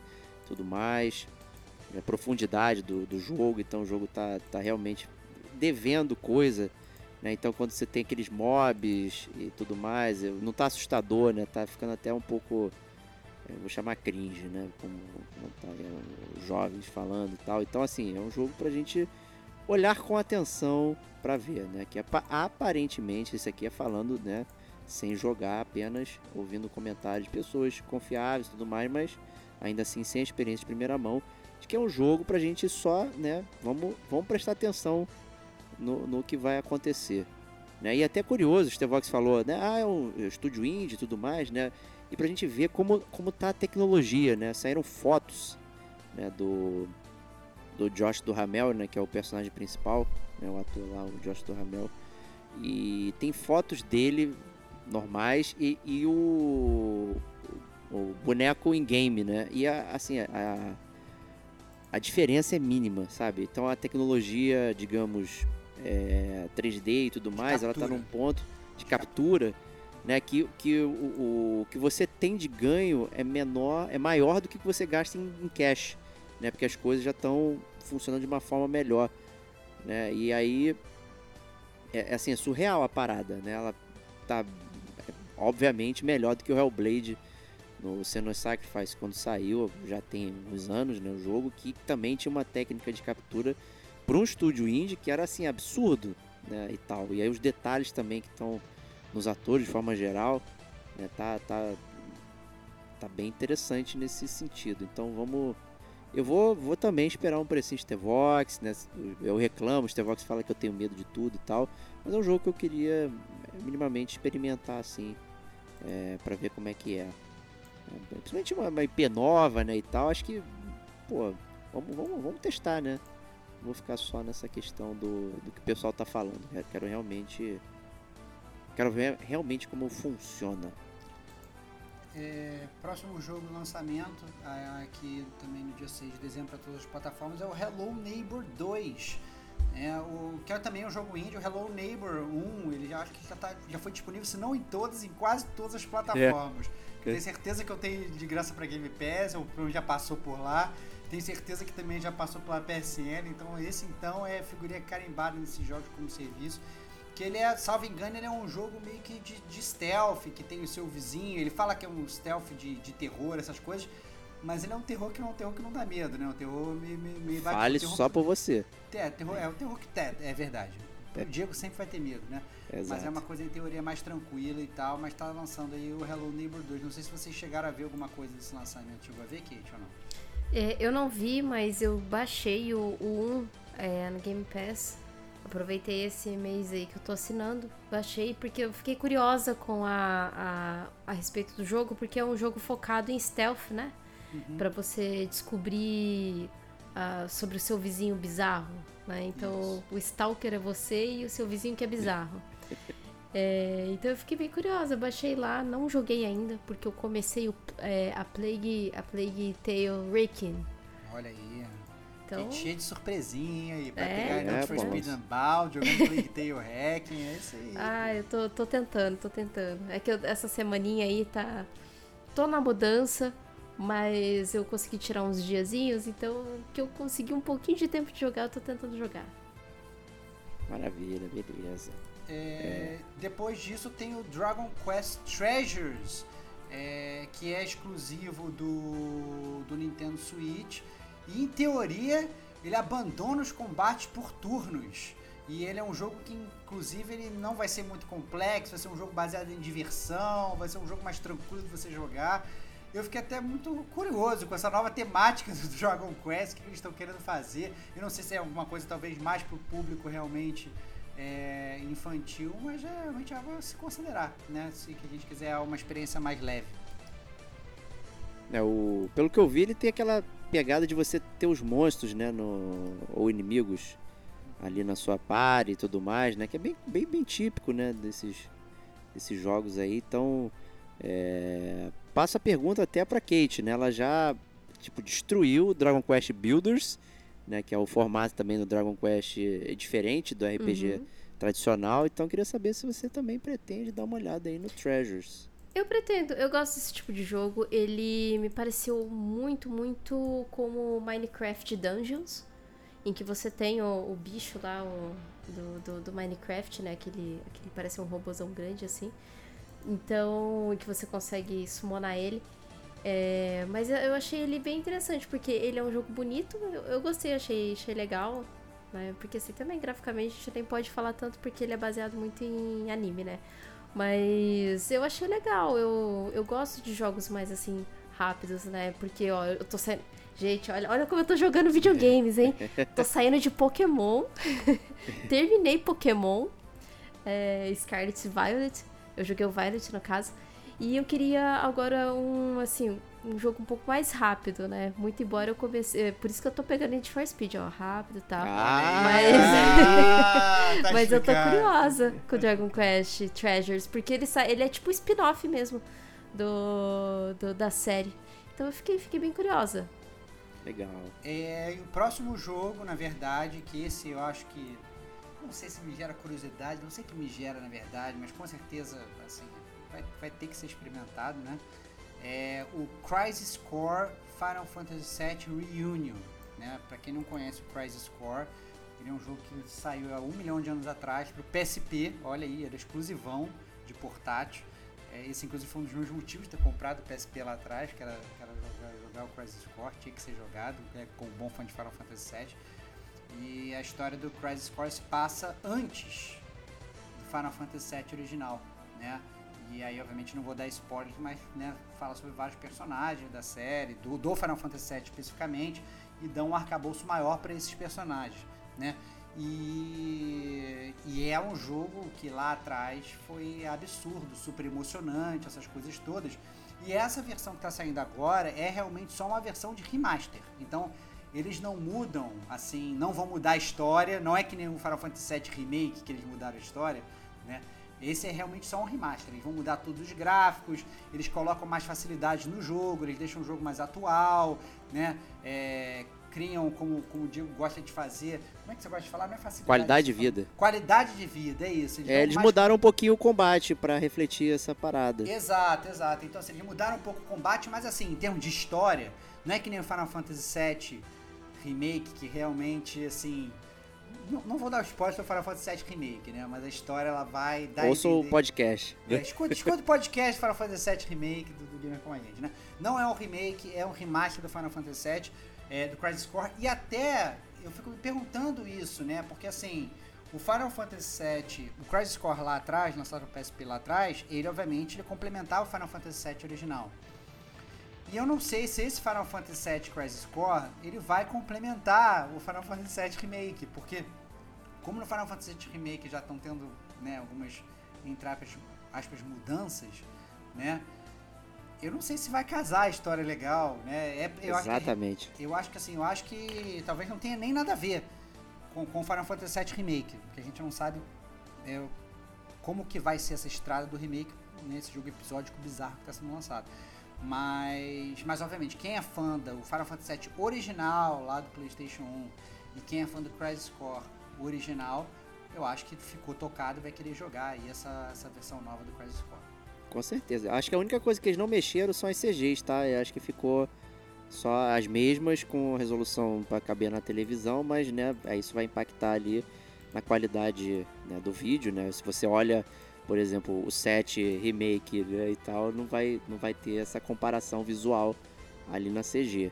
Cara, eu não sei se eles, assim, assim... Não, eu tinha lido mudar- isso aí, que É, não, tinha eu mexido tô, na eu CG. tô olhando as comparações do jogo, cara, é. Eu vou até, eu vou até te mandar na- na- na- no chat aqui pra você olhar, você clica nas fotos. A mudança eu achei brutal.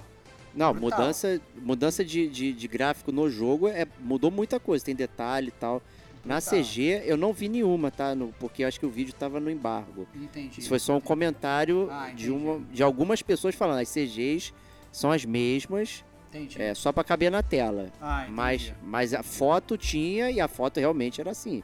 Caraca, você ficava alucinado, porque realmente mudou É- muita coisa. É porque, na verdade, no Final Fantasy VII Crisis Core, é, eu não lembro exatamente das CGs que tinha, mas tinha muita cena renderizada dentro do jogo que não era Sim. CG dos personagens conversando e agindo, e, e com cenas de ação e tal, que, que não eram CG propriamente dita, eram, eram, era renderizado dentro do próprio jogo. Isso com certeza tudo foi, ver- foi refeito, que tá muito diferente. Sim. né? E tá, tá maravilhoso. É, eu realmente acho que, pra quem é fã, acho que vai curtir. É, o, só, eu só não sou fã do preço, né? Que é 250 Aí versão não, normal e 350 versão deluxe. não né, aí que quebrou. aí, Aí quebrou. Aí aí quebrou. que, quebra legal, mesmo. Quebrou. É, é- que tá, parece que é afastar os fãs da, da, da, da- da franquia, né? Que nem aquela DLC da Yuffie que eles lançaram pro Final Fantasy VII Remake, que, desculpa, eu fiquei de fora porque saiu caríssimo, né? É, não é. Aí, entendeu? Tá muito salgado, meu. Então tem que. Eu, por mais que eu seja fã, meu, eu sou fã também da minha carteira. E aí, meu, hum, desculpa. Vou esperar. Né? Porque por mais. Eu tenho essa curiosidade que você levantou aí. Como será o final?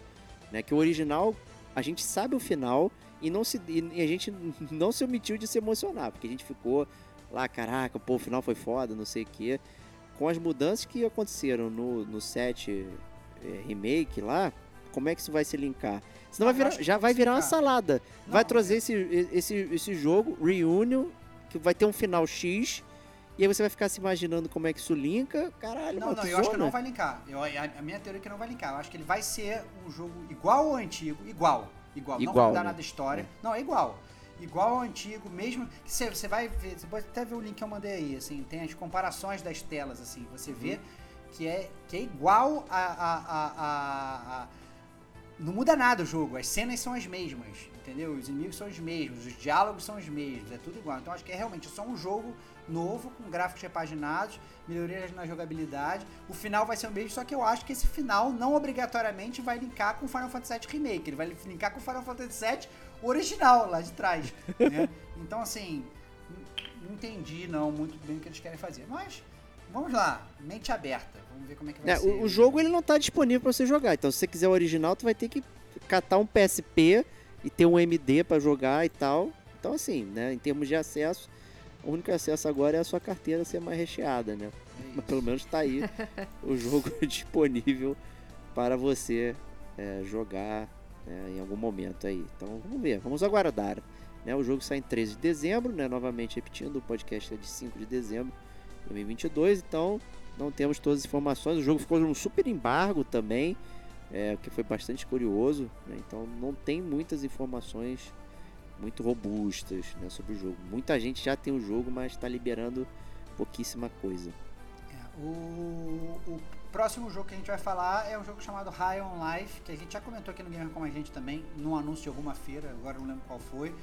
É, que é um jogo que se passa no, no, no, no- não você- no- futuro, né? Então você tem humanidade, tem os alienígenas, tem um negócio de cartel de drogas, você tem.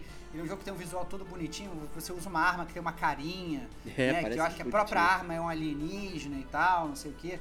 Então, assim, é, eu acho que vale, vale testar. Mas, assim, aquele negócio, né? Visual maneiro, super legal, mas também uma desenvolvedora desconhecida, Squanch Games, né? É, Não, não, não sei, não sei o que esperar. É do, é do co-criador do Rick and Morty. Rick and Morty, é verdade. Jesse Roy- Roland, que acho que é o nome dele. É, o jogo do Rick and Morty não era lá essa Brastemp, né, lá do É. pessoal também. Teve outro jogo, né? Não tinha, pra pra PS4, né, tinha, eu não lembro o nome também do jogo. Trover Saves the Universe, pronto. Que não era lá essa, né, esse esquemote todo aí. Então, vamos ver, né? Esse parece bem charmoso, né, como o Stevox falou aí. É, ele tem todo um quê de ser engraçadão, né? Porque a arma fala. As armas, elas É. falam com você. Então fazer aquelas piadinhas e tal. Só, só espero que não seja aquelas piadinhas bobas que nem Borderlands 3, sabe? Tem umas piadas tão... Ah, tipo assim, Ou que nossa. nem Rick and Morty, hein? aí, pá, posei de hater de Rick E and vai, Morty. vai, vai, os ouvintes Vou vão mexer no de fam- você, cara. É, É, cara, cara, olha aí. olha aí. Desculpa, pô, é, BoJack é muito melhor que Rick and Morty. É, Mas é isso aí, só pra polemizar aqui nesse pequeno espaço. E com isso, falando em espaço, falando em jogos de graça aí, PSN Plus de dezembro, né, já comentamos aqui numa cartinha anterior, vai chegar Mass Effect Legendary Edition. Olha isso. Pro, pro desespero do Stevox, cara. Eu falava, eu só vou jogar Mass Effect quando for de graça. Aí deu de graça na Game Pass e eu fiquei moita, sem falar nada. Falei, ninguém vai perceber, eu não vou jogar. Aí, aí ah, não é que a Sony ela resolve jogar na minha cara e falar, não, toma aí de graça aí, não sei o que. Caraca, tá foda de fugir do Mass Effect, cara. E aquela parada, eu tava querendo, ainda tô, tô no início do Cyberpunk, tendo que jogar Cyberpunk, falando, eu tô torcendo pra experiências curtas e significativas. Tô com Ih. pouco tempo pra jogar. E aí já me mete um Mass Effect no meio do Cyberpunk e agora? O que, que eu vou fazer, cara? Tá difícil, cara, tá difícil. Mas. Mas Tá aí. vai Agora vai ficar pra Vai ser dado. É. Vai ser dado O- de graça. É, e vai ser dado de graça também o Biomutant, que a Kate jogou, não jogou, Kate? Joguei e é horror- horroroso. Opa! É, ah, muito bom, cara. essa semana lançou a versão de PS5, né? Otimização que, pra quem já tem a versão de PS4, sai de graça. É esse update. Mas é um jogo horroroso, não percam o tempo de vocês. A história é horrorosa.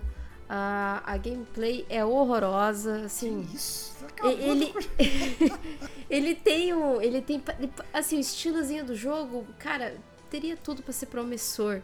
Porque ele é interessante. É um jogo que tem um, um, um landscape, assim, bonito, um mapa bonito. Mas, cara, é horrível, nada se justifica naquele jogo.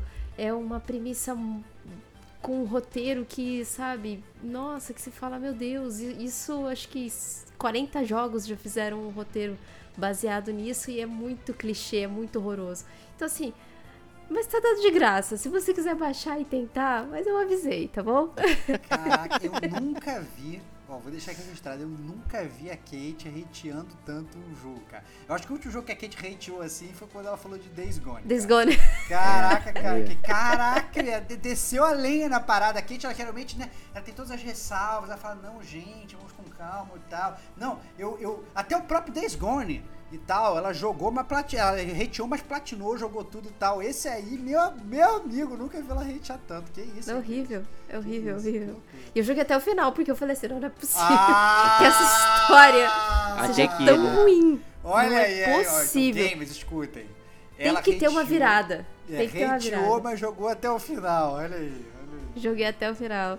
Eu, eu, fui muito, eu fui muito contrário àquele tipo de pensamento que uma vez eu ouvi um, pod, um podcast que a pessoa, ela, eu não vou me lembrar quem foi que falou isso, mas a pessoa falou assim, gente, se você não tá gostando do jogo, não, não, não tem assim, sabe, essa coisa de, ai, mas eu vou dropar. Dropa, você vai perder o seu tempo jogando um jogo que você tá detestando.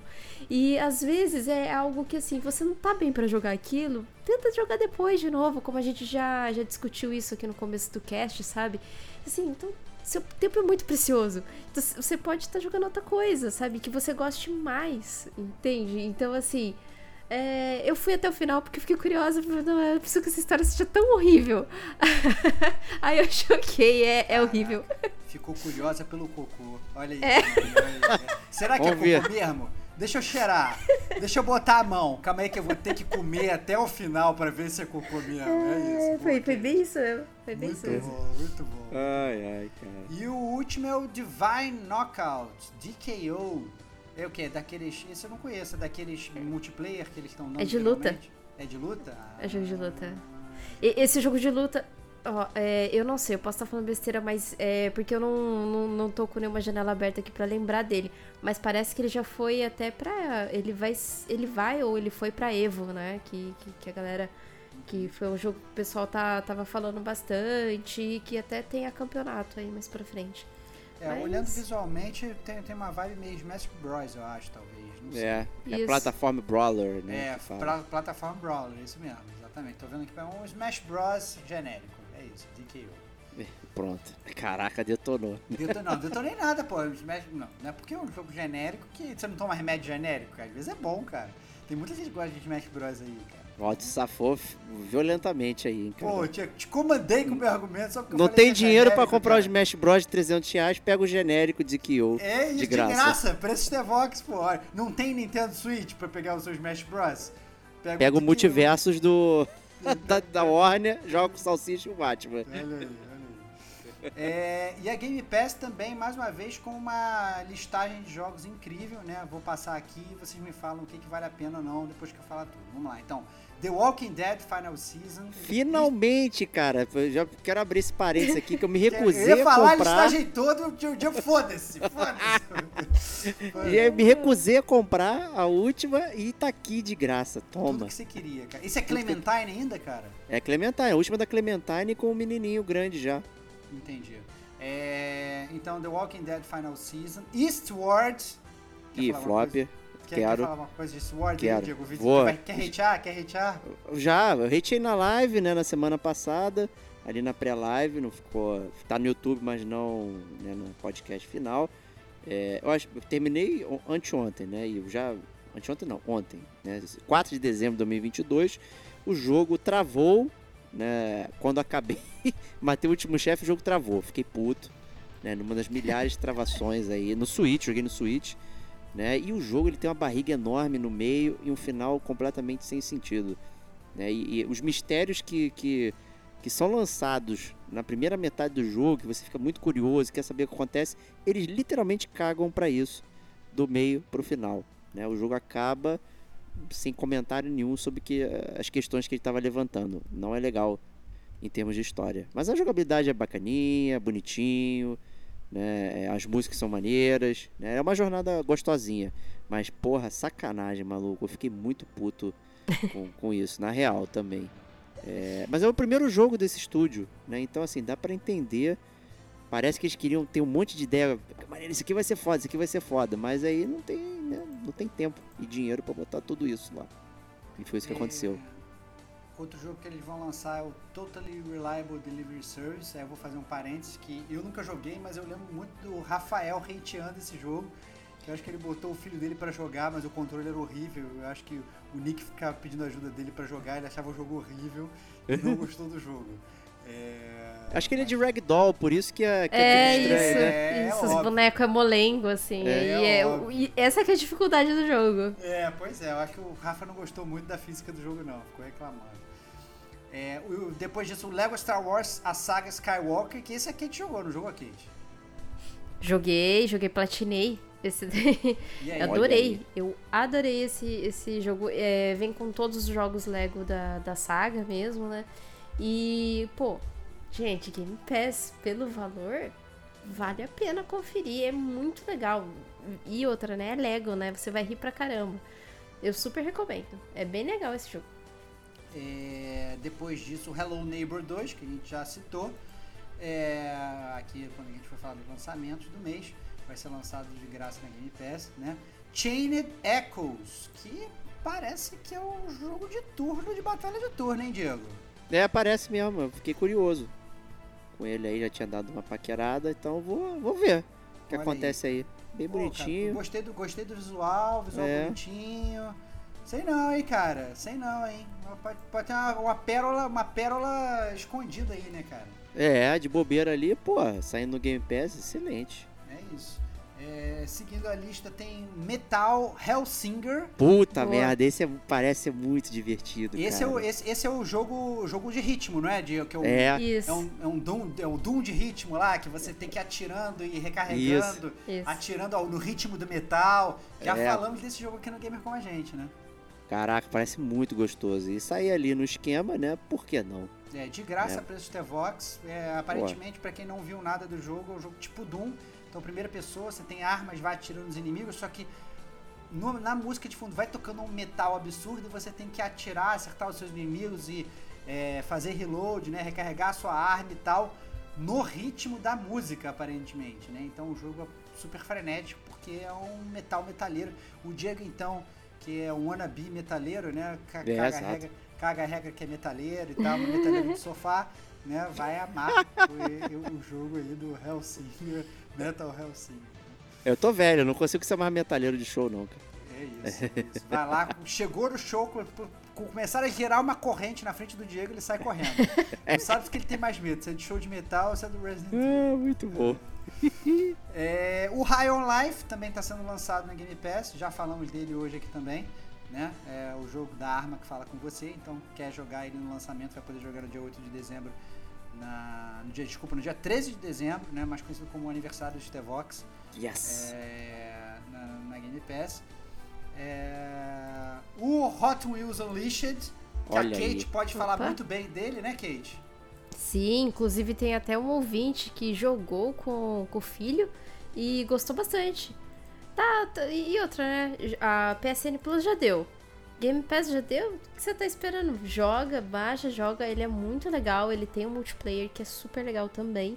É, o, o segredo dele é você saber driftar um pouquinho, sabe? Porque tem, tem jogos de corrida que é um arcade que você não precisa driftar tanto, mas você tem que ter um controle ali de drift pra conseguir fazer os circuitos e pegar uma boa posição. Mas o, é bem legal, tem vários carrinhos temáticos, inclusive, tem do Batman, tem do Snoopy.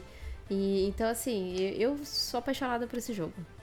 E ó, atenção, gente. é, eu, lembro que eu tinha lido, eu fiquei curioso e agora fui confirmar. O jogo não virá no Game Pass. Teve uma mudança. A, a- a Microsoft lançou lá com aquela capinha, mas depois teve uma notícia dizendo que ele não viria Que isso? é, no dia 15. É. Corrigindo o Gamer Como a Gente on the fly, então. Isso É. tá fazendo. É, eu lembro de ter lido isso, mas fiquei na cabeça, esqueci de anotar e, e esqueci.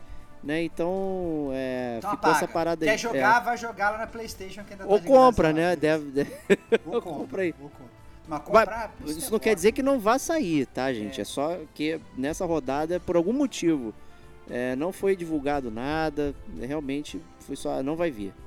E tal assim. O que foi divulgado, que na verdade eu não tinha visto, mas eu tô aqui me spoilerizando agora e tô achando muito interessante, é um jogo chamado Potion Craft. Também vai ser lançado no meu aniversário, 13 de dezembro. E é um jogo, aparentemente, que você tem que fazer poções, cara. Olha que loucura. Eu, eu, eu gosto muito desses jogos muito fora da caixinha, cara.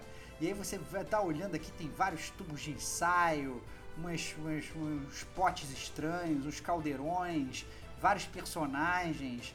Cara, tô curioso pra saber como esse jogo funciona. Não, não parei nem pra ver nada é, é, é, sobre, sobre o jogo, não vi trailer, não vi nada, tô vendo só fotos. Mas aparentemente é um simulador de alquimia, cara. Olha que curioso como é que deve ser esse jogo. Potion Craft. De graça, deve ser muito divertido. Bem, bem interessante mesmo. E o último jogo da lista é um jogo chamado Rainbow Billy, The Curse of the Leviathan, a maldição do Leviatã. Vocês conhecem esse não? Eu não conheço. E- Eu- Esse aí eu achei interessante. É puzzle. Ele é um jogo de, de plataforma com puzzle.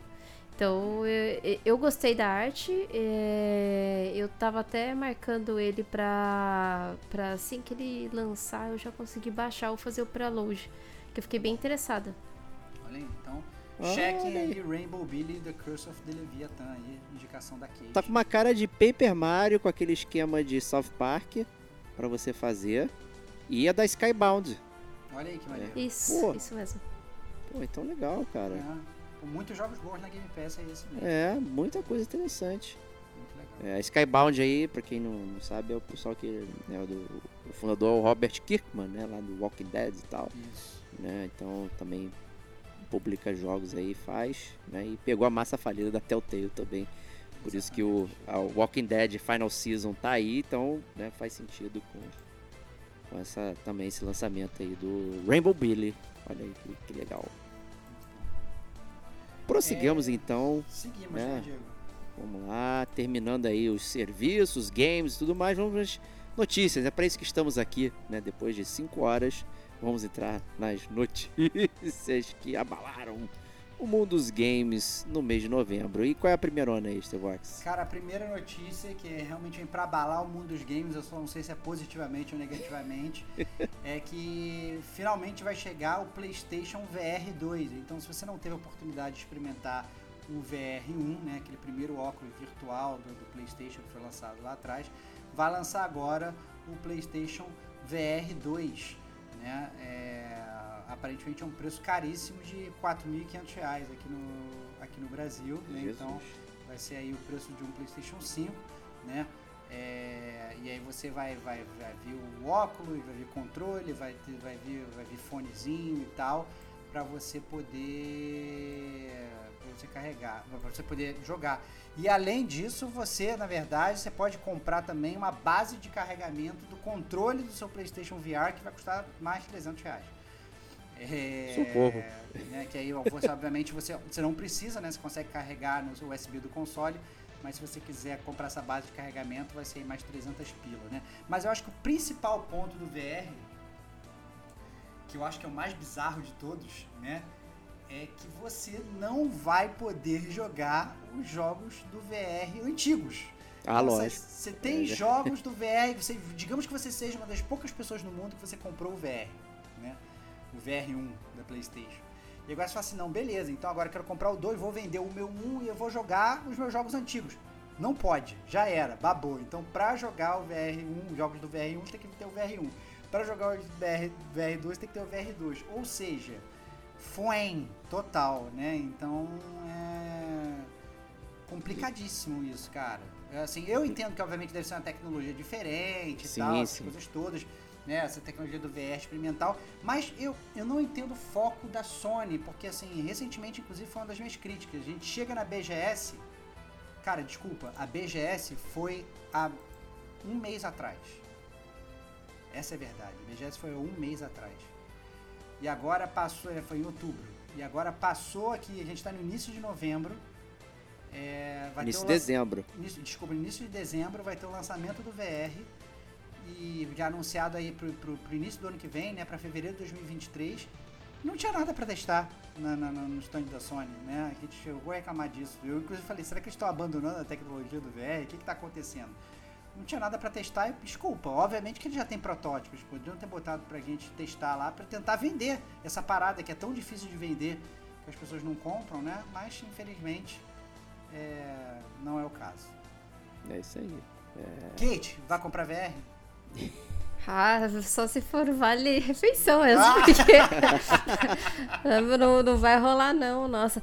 É, é porque assim, eu, eu nunca tive, nunca tive essa curiosidade pela tecnologia.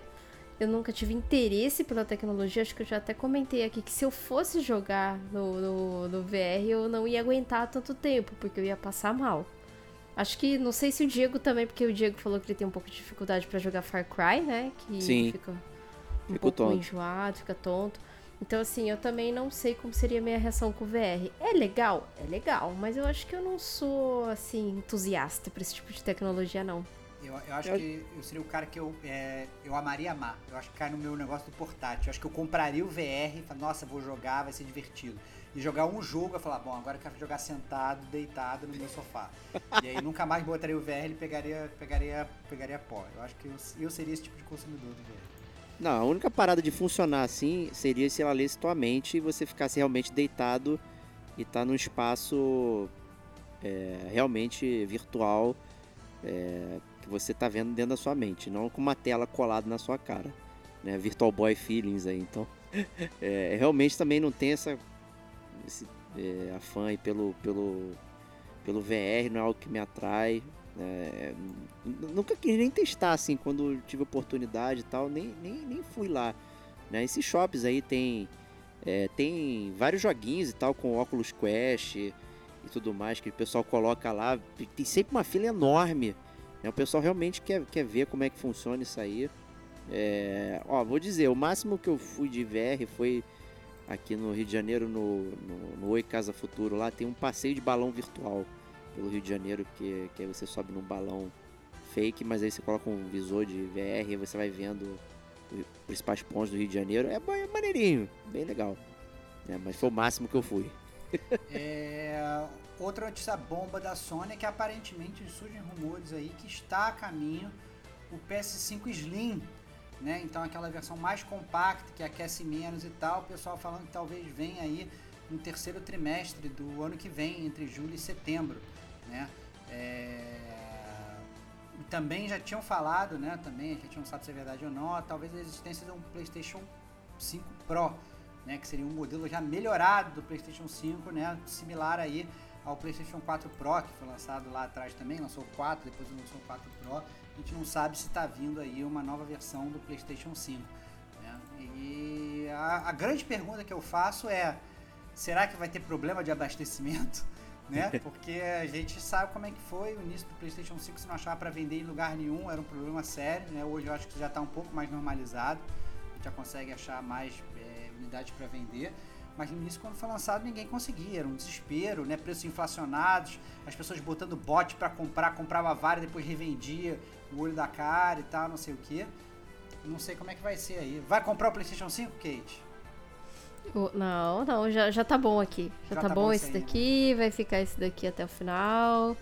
E tá ótimo, porque im- imagina, se, se o 5 já é 4 mil e alguma coisa, imagina esse tal de Pro e esse Jesus. Slim. Quanto que esses caras não vão, né? Se bem que o Slim eles vão retirar é, algumas coisas, né? Vai ser uma edição revisada pra tentar diminuir a quantidade de, de insumo que é feito, que, que o produto é feito, né? Então acho que pode ser que, que o custo fique menor, mas eu não acredito nisso. Eu duvido muito. Eu duvido É. demais.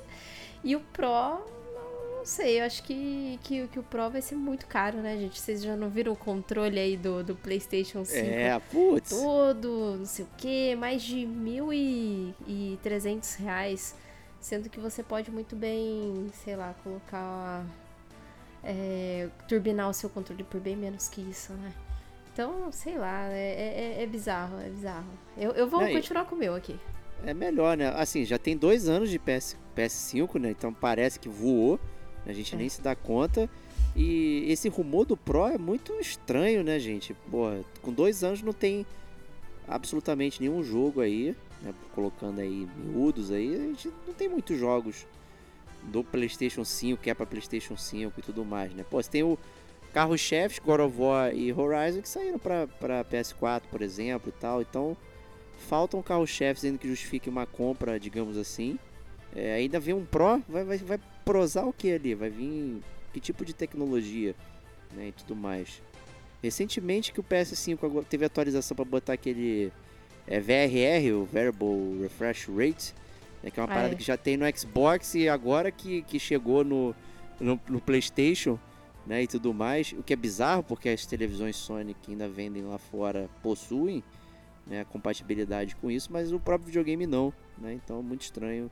Aí de novo fica a pergunta do Stevox, né? O que, que a Sony tá pensando né, em termos de hardware e tudo mais, assim, coisas competitivas, né? Você tem o VR, tem o Pro e tudo mais, falar de, de novo videogame, mesmo que seja uma melhoria, né, em cima daquilo, sendo que é, o atual ainda precisa dizer a que veio de alguma forma, né? Então, muito curioso.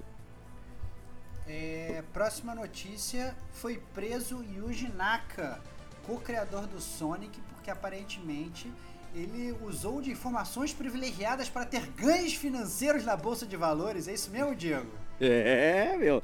Ele, mais, acho que mais dois coleguinhas ali, né? Foi. Conversando, ficam lá no corredor, né? né é, tipo o Stevox, né? E aí, vamos comprar, vamos vender, vamos fazer. o Vox uma- não vai falar que eu com informação privilegiada, maluco. Tá louco, cara. Que Olha que você tá isso, me cara? acusando aqui, cara. Tá louco, Que cara. isso, agora não, pode, já prescreveu, cara. Pô, a gente ganhou muito não. dinheiro com. Nunca fiz isso, cara. Você que era o cara que ficava. O, o Diego, agora eu vou soltar aqui. O Ah, Diego, ele lidava com informações privilegiadas que ele passava falsas. Ele virava pros amiguinhos e falava assim: olha só, vende essa ação a esse preço. Aí, na verdade, ele tava na outra ponta, ele comprava barato. Então, agora compra essa. Aí era ele mesmo vendendo, caro. Então o Diego ficou milionário a custa dos amigos dele do trabalho, porque ele manipulava o mercado roubando dinheiro de todo mundo do trabalho da Bolsa de Valores. O Canalha. mercadinho, né? Canalha, canalha, canalha, canalha. E é, né? Então, usar né, insider information é crime aí, né? E, então é coisa de cadeia, exceto no Brasil, né? Que é sempre aquela festa, né? No máximo confisca lá o dinheiro de volta, né? Então, os rapazes aí foram passar tempo na cadeia, né? Por conta disso. Não adiantou, né? Eles, não estavam nem mais na Square Enix, né? Quando é, terminou aí o, a investigação e tudo mais, né? Então, tá aí, né? Não fugiram. Agora quero ver como é que vai ser aí o, o rapaz fazer um próximo jogo aí. Até porque o último dele, esse Balan Underworld Nossa, aí, isso agora. foi flopaço. Né? A Square bancou lá e não foi. Não foi sei uma- como ele não foi preso nessa época que lançou esse jogo, né? Merecia, né? Era um jogo que tinha o chapéu do Mario lá, né? Na cabeça. Nossa, Ah, meu um Deus, jogo cara. horroroso. Horroroso, cara, horroroso. Mas tá aí, né? Uma É. uma notícia curiosa. E pra fechar, digamos, esse segmento de notícia, ou pelo menos essa pequena parte agora, antes da gente depois encerrar o podcast, é, aparentemente, aí eu tenho uma pessoa que pode falar disso com muita propriedade aqui nesse podcast, sobre os problemas que tiveram no lançamento de Pokémon Scarlet e Violet. Kate Schmidt, você como possui o Ministério de Pokémon, sabe tudo de todas as versões, jogou de cabo a rabo aí a nova versão. Conte-nos aí quais são os problemas que ocorreram com o, esse lançamento novo do Pokémon e se você enfrentou eles ou não. enfrentei. É, o lançamento foi bem problemático porque muitas pessoas estavam relatando é, problemas de otimização, é, mapas, no, no- glitch de mapa, né? Que, por exemplo, você tá andando ali com o seu Coraidon, né? Que é o Pokémon Motoca, e de repente o seu Coraidon some e você tá andando no nada. É, tem muita coisa assim de NPC durante uma batalha ali, Pokémon, passa um NPC numa boa. E, e assim, isso, tipo assim, o que esse NPC tá passando aqui no meio da batalha, sabe? É, fora que assim, você joga Pokébola, aí a Pokébola ela some, ela afunda no chão. Então, assim, são problemas de, de que, que eu acredito, né, que faltou o polimento do jogo. Esse jogo ele lançou inacabado. Então ele faltou o polimento dele, faltou aquela Bethesda, programaçãozinha. Bethesda, lançado pela Bethesda ou pela CD Projekt Red? Cara, olha, a, a galera chama. Ubisoft de Bugsoft desde o Assassin's Creed daquela época lá. E agora pra falar do- dos problemas de Pokémon, a galera fica surtada, sabe? Então assim, tá assim com problemas o jogo. O jogo já crashou duas vezes comigo. É, numa delas eu perdi, eu perdi assim, acho que uns 10 minutinhos de jogo, eu não perdi tanto porque ele dá autosave a cada um certo tempo, assim, sabe? A cada certas coisas que você faz no jogo ele dá autosave. É, mas você consegue salvar manual também. Aí eu até fiquei pensando, nossa, acho que tá dando autosave agora, porque eles já sabiam que essa coisa ia crashar a qualquer momento, né? Mas brincadeiras à parte, assim, é, tanto é que o jogo ele ficou com uma nota bem baixa no- lá no Metacritic, não que isso seja, né, é, algo pra você levar em conta, né, porque tem muita gente que nem liga pra nota, mas eu vi re- muitos relatos do pessoal é, reclamando, e não só vendo relatos, mas tendo essas, é, esses problemas, assim, durante minha jogatina. Mas assim, eu tive esses problemas, porém, ele, esse Pokémon, se ele tivesse saído polidinho, se ele tivesse saído legal, cara, ele teria sido um jogo muito bom. Um jogo muito bom. É, ele é melhor que Sword Shield no, no sentido de gameplay e no sentido de certas mudanças por ele ser mapa aberto. É, mas tá problemático. Ele teve um patch de atualização, mas ele ainda tem aqueles problemas meio cyberbug, assim, sabe? Eita. E, e as animações também estão bem horrorosas, porque tem tem algumas animações. Se o NPC tá a uma certa distância de você, ele fica 2 FPS. Então Nossa. ele é, é como se o jogo se renderizasse melhor quando você se aproxima. Não que nem todo jogo que todo jogo não, não usa isso. Muitos jogos se utilizam disso, mas se utiliza de uma maneira um pouco mais fluida. O Pokémon, você percebe que, que ali no, no fundo do, do, do jogo ele tá 2, 3 FPS. E eu não tô falando da boca pra fora porque tem um vídeo da Digital Foundry no, no YouTube que eles fazem essa análise e realmente, gente, é, assim, a otimização do jogo tá muito feia, tá? As animações estão muito horrorosas. Tecnicamente, o jogo tá sofrível mesmo, mas é, é, é uma faca de dois gumes. Se tivesse vindo bonitinho, polidinho, pô, seria um dos melhores Pokémon, sabe? É, ficou lá a nossa esperança no Arceus mesmo, que é o spin-off. Isso, E- isso, na verdade, isso, isso me deixou muito surpreso, né? Porque a gente tá acostumado com o Pokémon ser exatamente sempre o mesmo jogo, mas pelo Uhum. menos veio sempre com uma qualidade muito boa, né? Agora veio o mesmo jogo, só que piorado, né? Então, assim, realmente imagino pra galera que seja fã aí da série, um pouco decepcionante, né? É uma É. pena, é uma pena, uma pena. É, mas aí vamos, vamos esperar o cast do Detonando agora, que eu tenho bastante coisas pra comentar do jogo, mas por enquanto a gente fica aí só no Cyberbug Pokémon lá. Vai detonar mesmo. Vai detonar mesmo. Tô curioso, tô curioso. É, e para encerrar aí o nosso podcast de dezembro, o último Gamer Como a Gente News do ano de 2022, é, saíram aí os indicados para o Game Awards, né, que é aquele prêmio, né, que é o, o pessoal gosta de falar que é o Oscar dos games, né? Quando todo mundo sabe né, que na verdade não é o Oscar dos games, né? O, game, o Oscar dos games de verdade é o GCG Awards, que é o Oscar Boa. do Gamer Como a Gente, que a gente espera o ano acabar e no início do ano a gente sempre faz. Mas, né, as pessoas às vezes elas não botam o nosso, o nosso programa um pouco de lado, né? O que eu acho um absurdo, né? Claramente a nossa eleição tem muito mais valor. Mas, obviamente, a gente, como né, a gente é fiel à balança, a gente não fará isso com a apresentação oficial, né? Então a gente vem aqui noticiar aqui quem foram os indicados, né? Obviamente muitos jogos repetidos, né? Tem sempre aqueles favoritos, né? Então, é, melhor direção Elden Ring, God of War Ragnarok, Horizon Forbidden West, Immortality Stray. É, melhor narrativa Plague Tale Wrecking, que a Kate falou que tá jogando agora. É, Elden Ring, God of War Ragnarok, é, Horizon Forbidden West e também Immortality.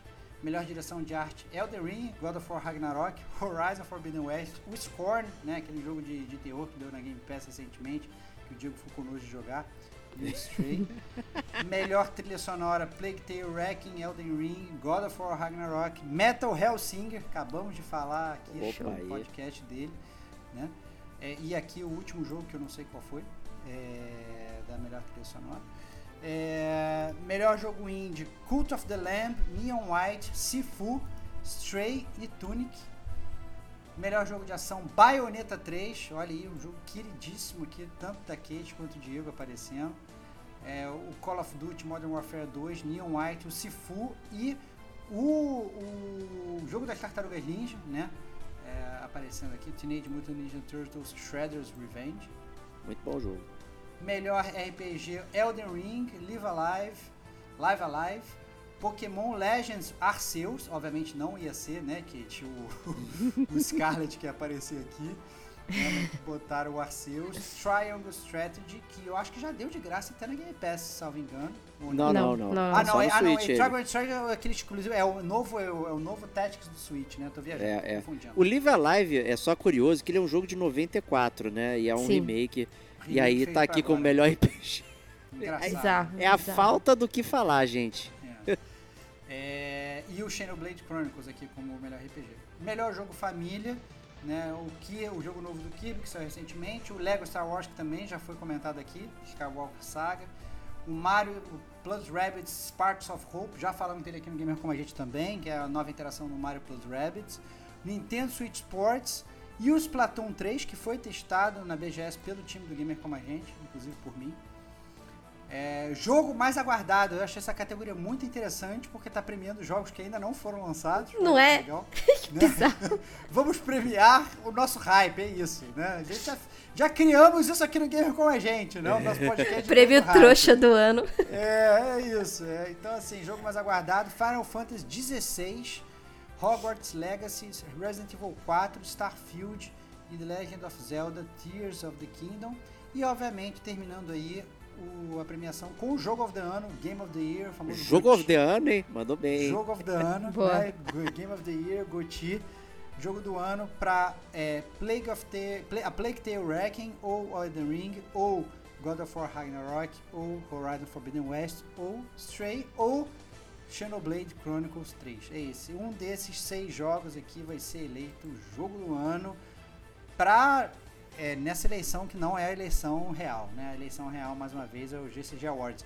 Eu quero saber de vocês, né, meus dois amigos aqui, membros do Gamer como a gente, se teve alguma surpresa que vocês acharam que, que surgiu aqui, que era algo que vocês não esperavam, algo que deixou vocês estupefatos, ou se na verdade parece muito blasé essa lista aí de, de Oscar dos Games de 2022. Antes de emitir a opinião aqui, né, também tem a categoria Fighting Games, que talvez essa tenha sido a Ah, maior é. surpresa pra mim, porque não tem muitos jogos, né, assim, destaques, né? Então a gente tem DNF Duel, Jojo's Bi- Bizarre Adventure, King of Fighters é, 15, Multiversos e apareceu em Fighting Games o Sifu.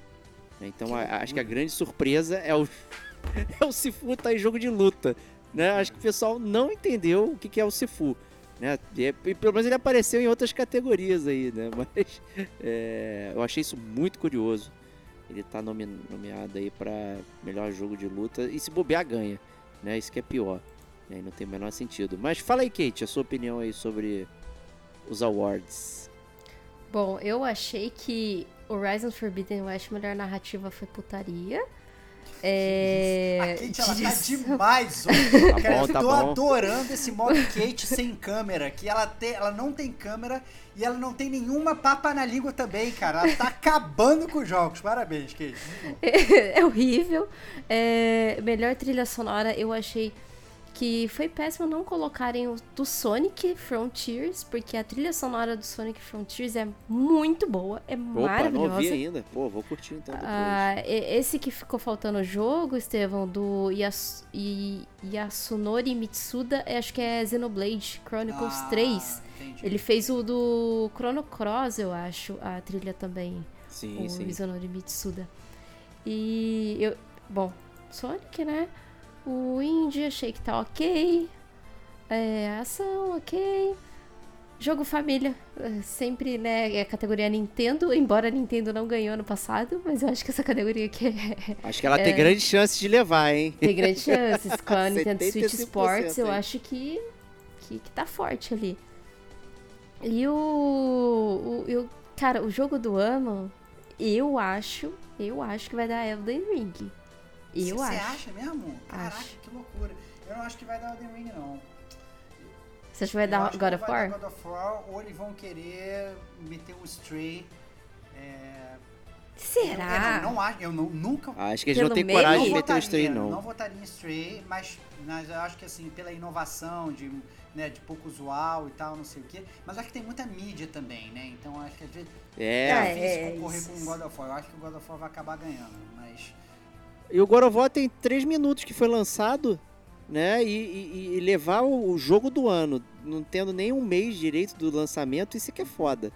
Essa parada, né? Então a mídia, ela, ela contribui bastante aí pra essa parada. né? E, e É. até concordando aí com o Estevão, concordando não, é, roubando a palavra dele, eu acho que essa votação aqui é bem blazer, né? Você vê os jogos circulares, e se você olhar bem e buscar aí, né? Quantos jogos foram lançados no ano inteiro, né? E tal, e aí você vê apenas alguns poucos e, e ficam categorias repetidas aparecendo aqui, é muito estranho, gente. Eu acho deveras estranho. É só olhar o nosso detonando agora também ali, que tem jogos que a gente elogiou bastante. é, e simplesmente não, não aparecem na lista e tal. Eu acho muito curioso quem, quem faz a curadoria. Eu acho que bate junto com o Oscar, né? Tem toda aquela questão de como o filme é selecionado, qual lobby, não sei o que. Pô, tem um Stevox de que, que a gente não falou aqui de indie, que eu acho que merecia estar aqui, que é o Citizen Sleeper, cara. É, que é um joguei, puta joguei, jogo. joguei o Nossa, início, verdade. mas tive que parar. Mas realmente, muito gostoso de jogar o Citizen Sleeper. Mas tem que gostar de ler. Puta jogo, Tem que gostar de ler inglês. Tem que gostar de ler. Gostar de é, ler e gostar é, de ler inglês. É muita leitura. muita leitura. É. É, e esse é o Game Awards para inglês É, ver, é, né? é. Então, eu acho que estaria é, bem marcado aqui. E certamente, cara, Sifu foi um jogo, assim, não muito é, cativante no, no, no fringir dos ovos, assim, né? Um jogo muito curto e sem, sem pouco impacto, né? Eu acho que ele favorece no, no sistema de batalha, mas não no impacto geral. O Coach of the Lamb a Kate jogou, Uhum. né? Ele é legal. É legal, Ele é mas... legalzinho, só que assim, eu acho que, que melhor jogo indie não leva. Não leva. Eu, assim, dessa lista, pra ser muito sincera, teve outros indies melhores. Isso, lista. exatamente. Esse que é a parada, meu. Muitos outros jogos melhores. É porque assim, que, quem normalmente vota, o, o voto que é mais pesado pra você de indicação é, é o voto da, da mídia. A mídia, ela tem que jogar jogos rápido pra poder fazer análise. Então, eles sempre jogam os jogos que estão em voga, principalmente as grandes mídias. Por quê? Porque eles precisam fazer matéria. E acaba deixando deixando outros jogos aí muito bons pra jogar ou nas férias ou quando tem tempo. Então eles, às vezes ele tá saindo de um Cult of Lamb pra entrar numa Plague Tale, saindo de um Plague Tale pra entrar no God of War. Então eles não têm um certo tempo pra analisar outros jogos que são muito bons. Então acaba sendo aquela lista clichê de todo ano no, no- nos jogos aí no, no GOTY. É isso aí. Conta aí pra gente também, Starbucks, sua opinião aí. Cara, eu. Eu achei a lista esperada. Eu acho que é isso aí. Eu não achava que. É, que não que ela não seja blazer, eu acho blazer. Mas, mas é esperada. Assim, eu não acho que eles vão ti- iam tirar um jogo bizarro da cartola. E eu, acho, eu não achei que fosse me surpreender. Falar assim, nossa, não esperava ver esse jogo aqui. Eu acho que até, por exemplo, o próprio Horizon Forbidden West, ao mesmo tempo que eu vi muita gente é, falando mal, como foi a própria Kate, que falou bastante mal do jogo aqui no, no Gamer Como a Gente, é, várias vezes nessas listas de Game of the Year, eu vejo jogos sendo nomeados que eu falo, caraca, eu nunca botaria esse jogo aqui, que eu acho que é, é- tem aquele peso do AAA, entendeu? Ah, não, é, sabe, qual foi o grande AAA que foi lançado nesse ano e tal, não sei o que. Vai estar na lista, mesmo sendo bom ou ruim, vai estar lá, entendeu? Porque, até porque às vezes ele acaba vendendo muito também, mesmo sendo ruim, porque tá na boca, tem marketing, tá na boca do povo, as pessoas vão e compram, e aparece, acaba aparecendo na lista, mas eu raramente é, é, eu, eu nunca me surpreendo com quão blazer é a lista. Essa, essa é a minha. Né, são jogos que a gente já espera ver. Né? É, o que eu achei curioso, na verdade, dessa lista toda foi realmente a- a- aquela premiação do jogo mais aguardado, né? Que é, o- que é- que é a categoria do hype aí. é, que inclusive tem jogos que eu não entendi como é que é o critério, né? São jogos que vão ser lançados aí nos próximos seis meses, no próximo ano, né? Como é que funcionam os critérios para a categoria do jogo, do jogo mais aguardado? É, esse Final Fantasy XVI aí, aquele Final Fantasy genérico que a gente tava falando, eu não vejo ele como Final Fantasy mais aguardado, nem, nem como jogo mais aguardado, nem fudendo. Nem... Né? É. É, eu tô guardando muito mais a continuação do Final Fantasy VII Remake, que nem data tem, mas será que isso poderia estar aqui? Será que. Não dá pra entender direito os critérios, né? Mas. É, é isso. São esses jogos cíclicos que aparecem em todas as categorias. Esperado. É esperar. Exceto o remake de um jogo de Ah, não, é. é 1994 que isso é, singrou é, aqui como melhor exatamente, RPG. Isso não faz nenhum Ah, sentido. caralho, é meu pô. Aí, aí não, aí, aí já começa. Aí é sacanagem. Né? É isso. Então, meus amigos, muito obrigado por nos acompanhar aí no GCG News. O GCG News se despede desse ano de 2022, mas o Game com a gente ainda não, porque semana que vem tem mais conteúdo para vocês. Então, um grande abraço e até lá. Tchau, tchau. Bye.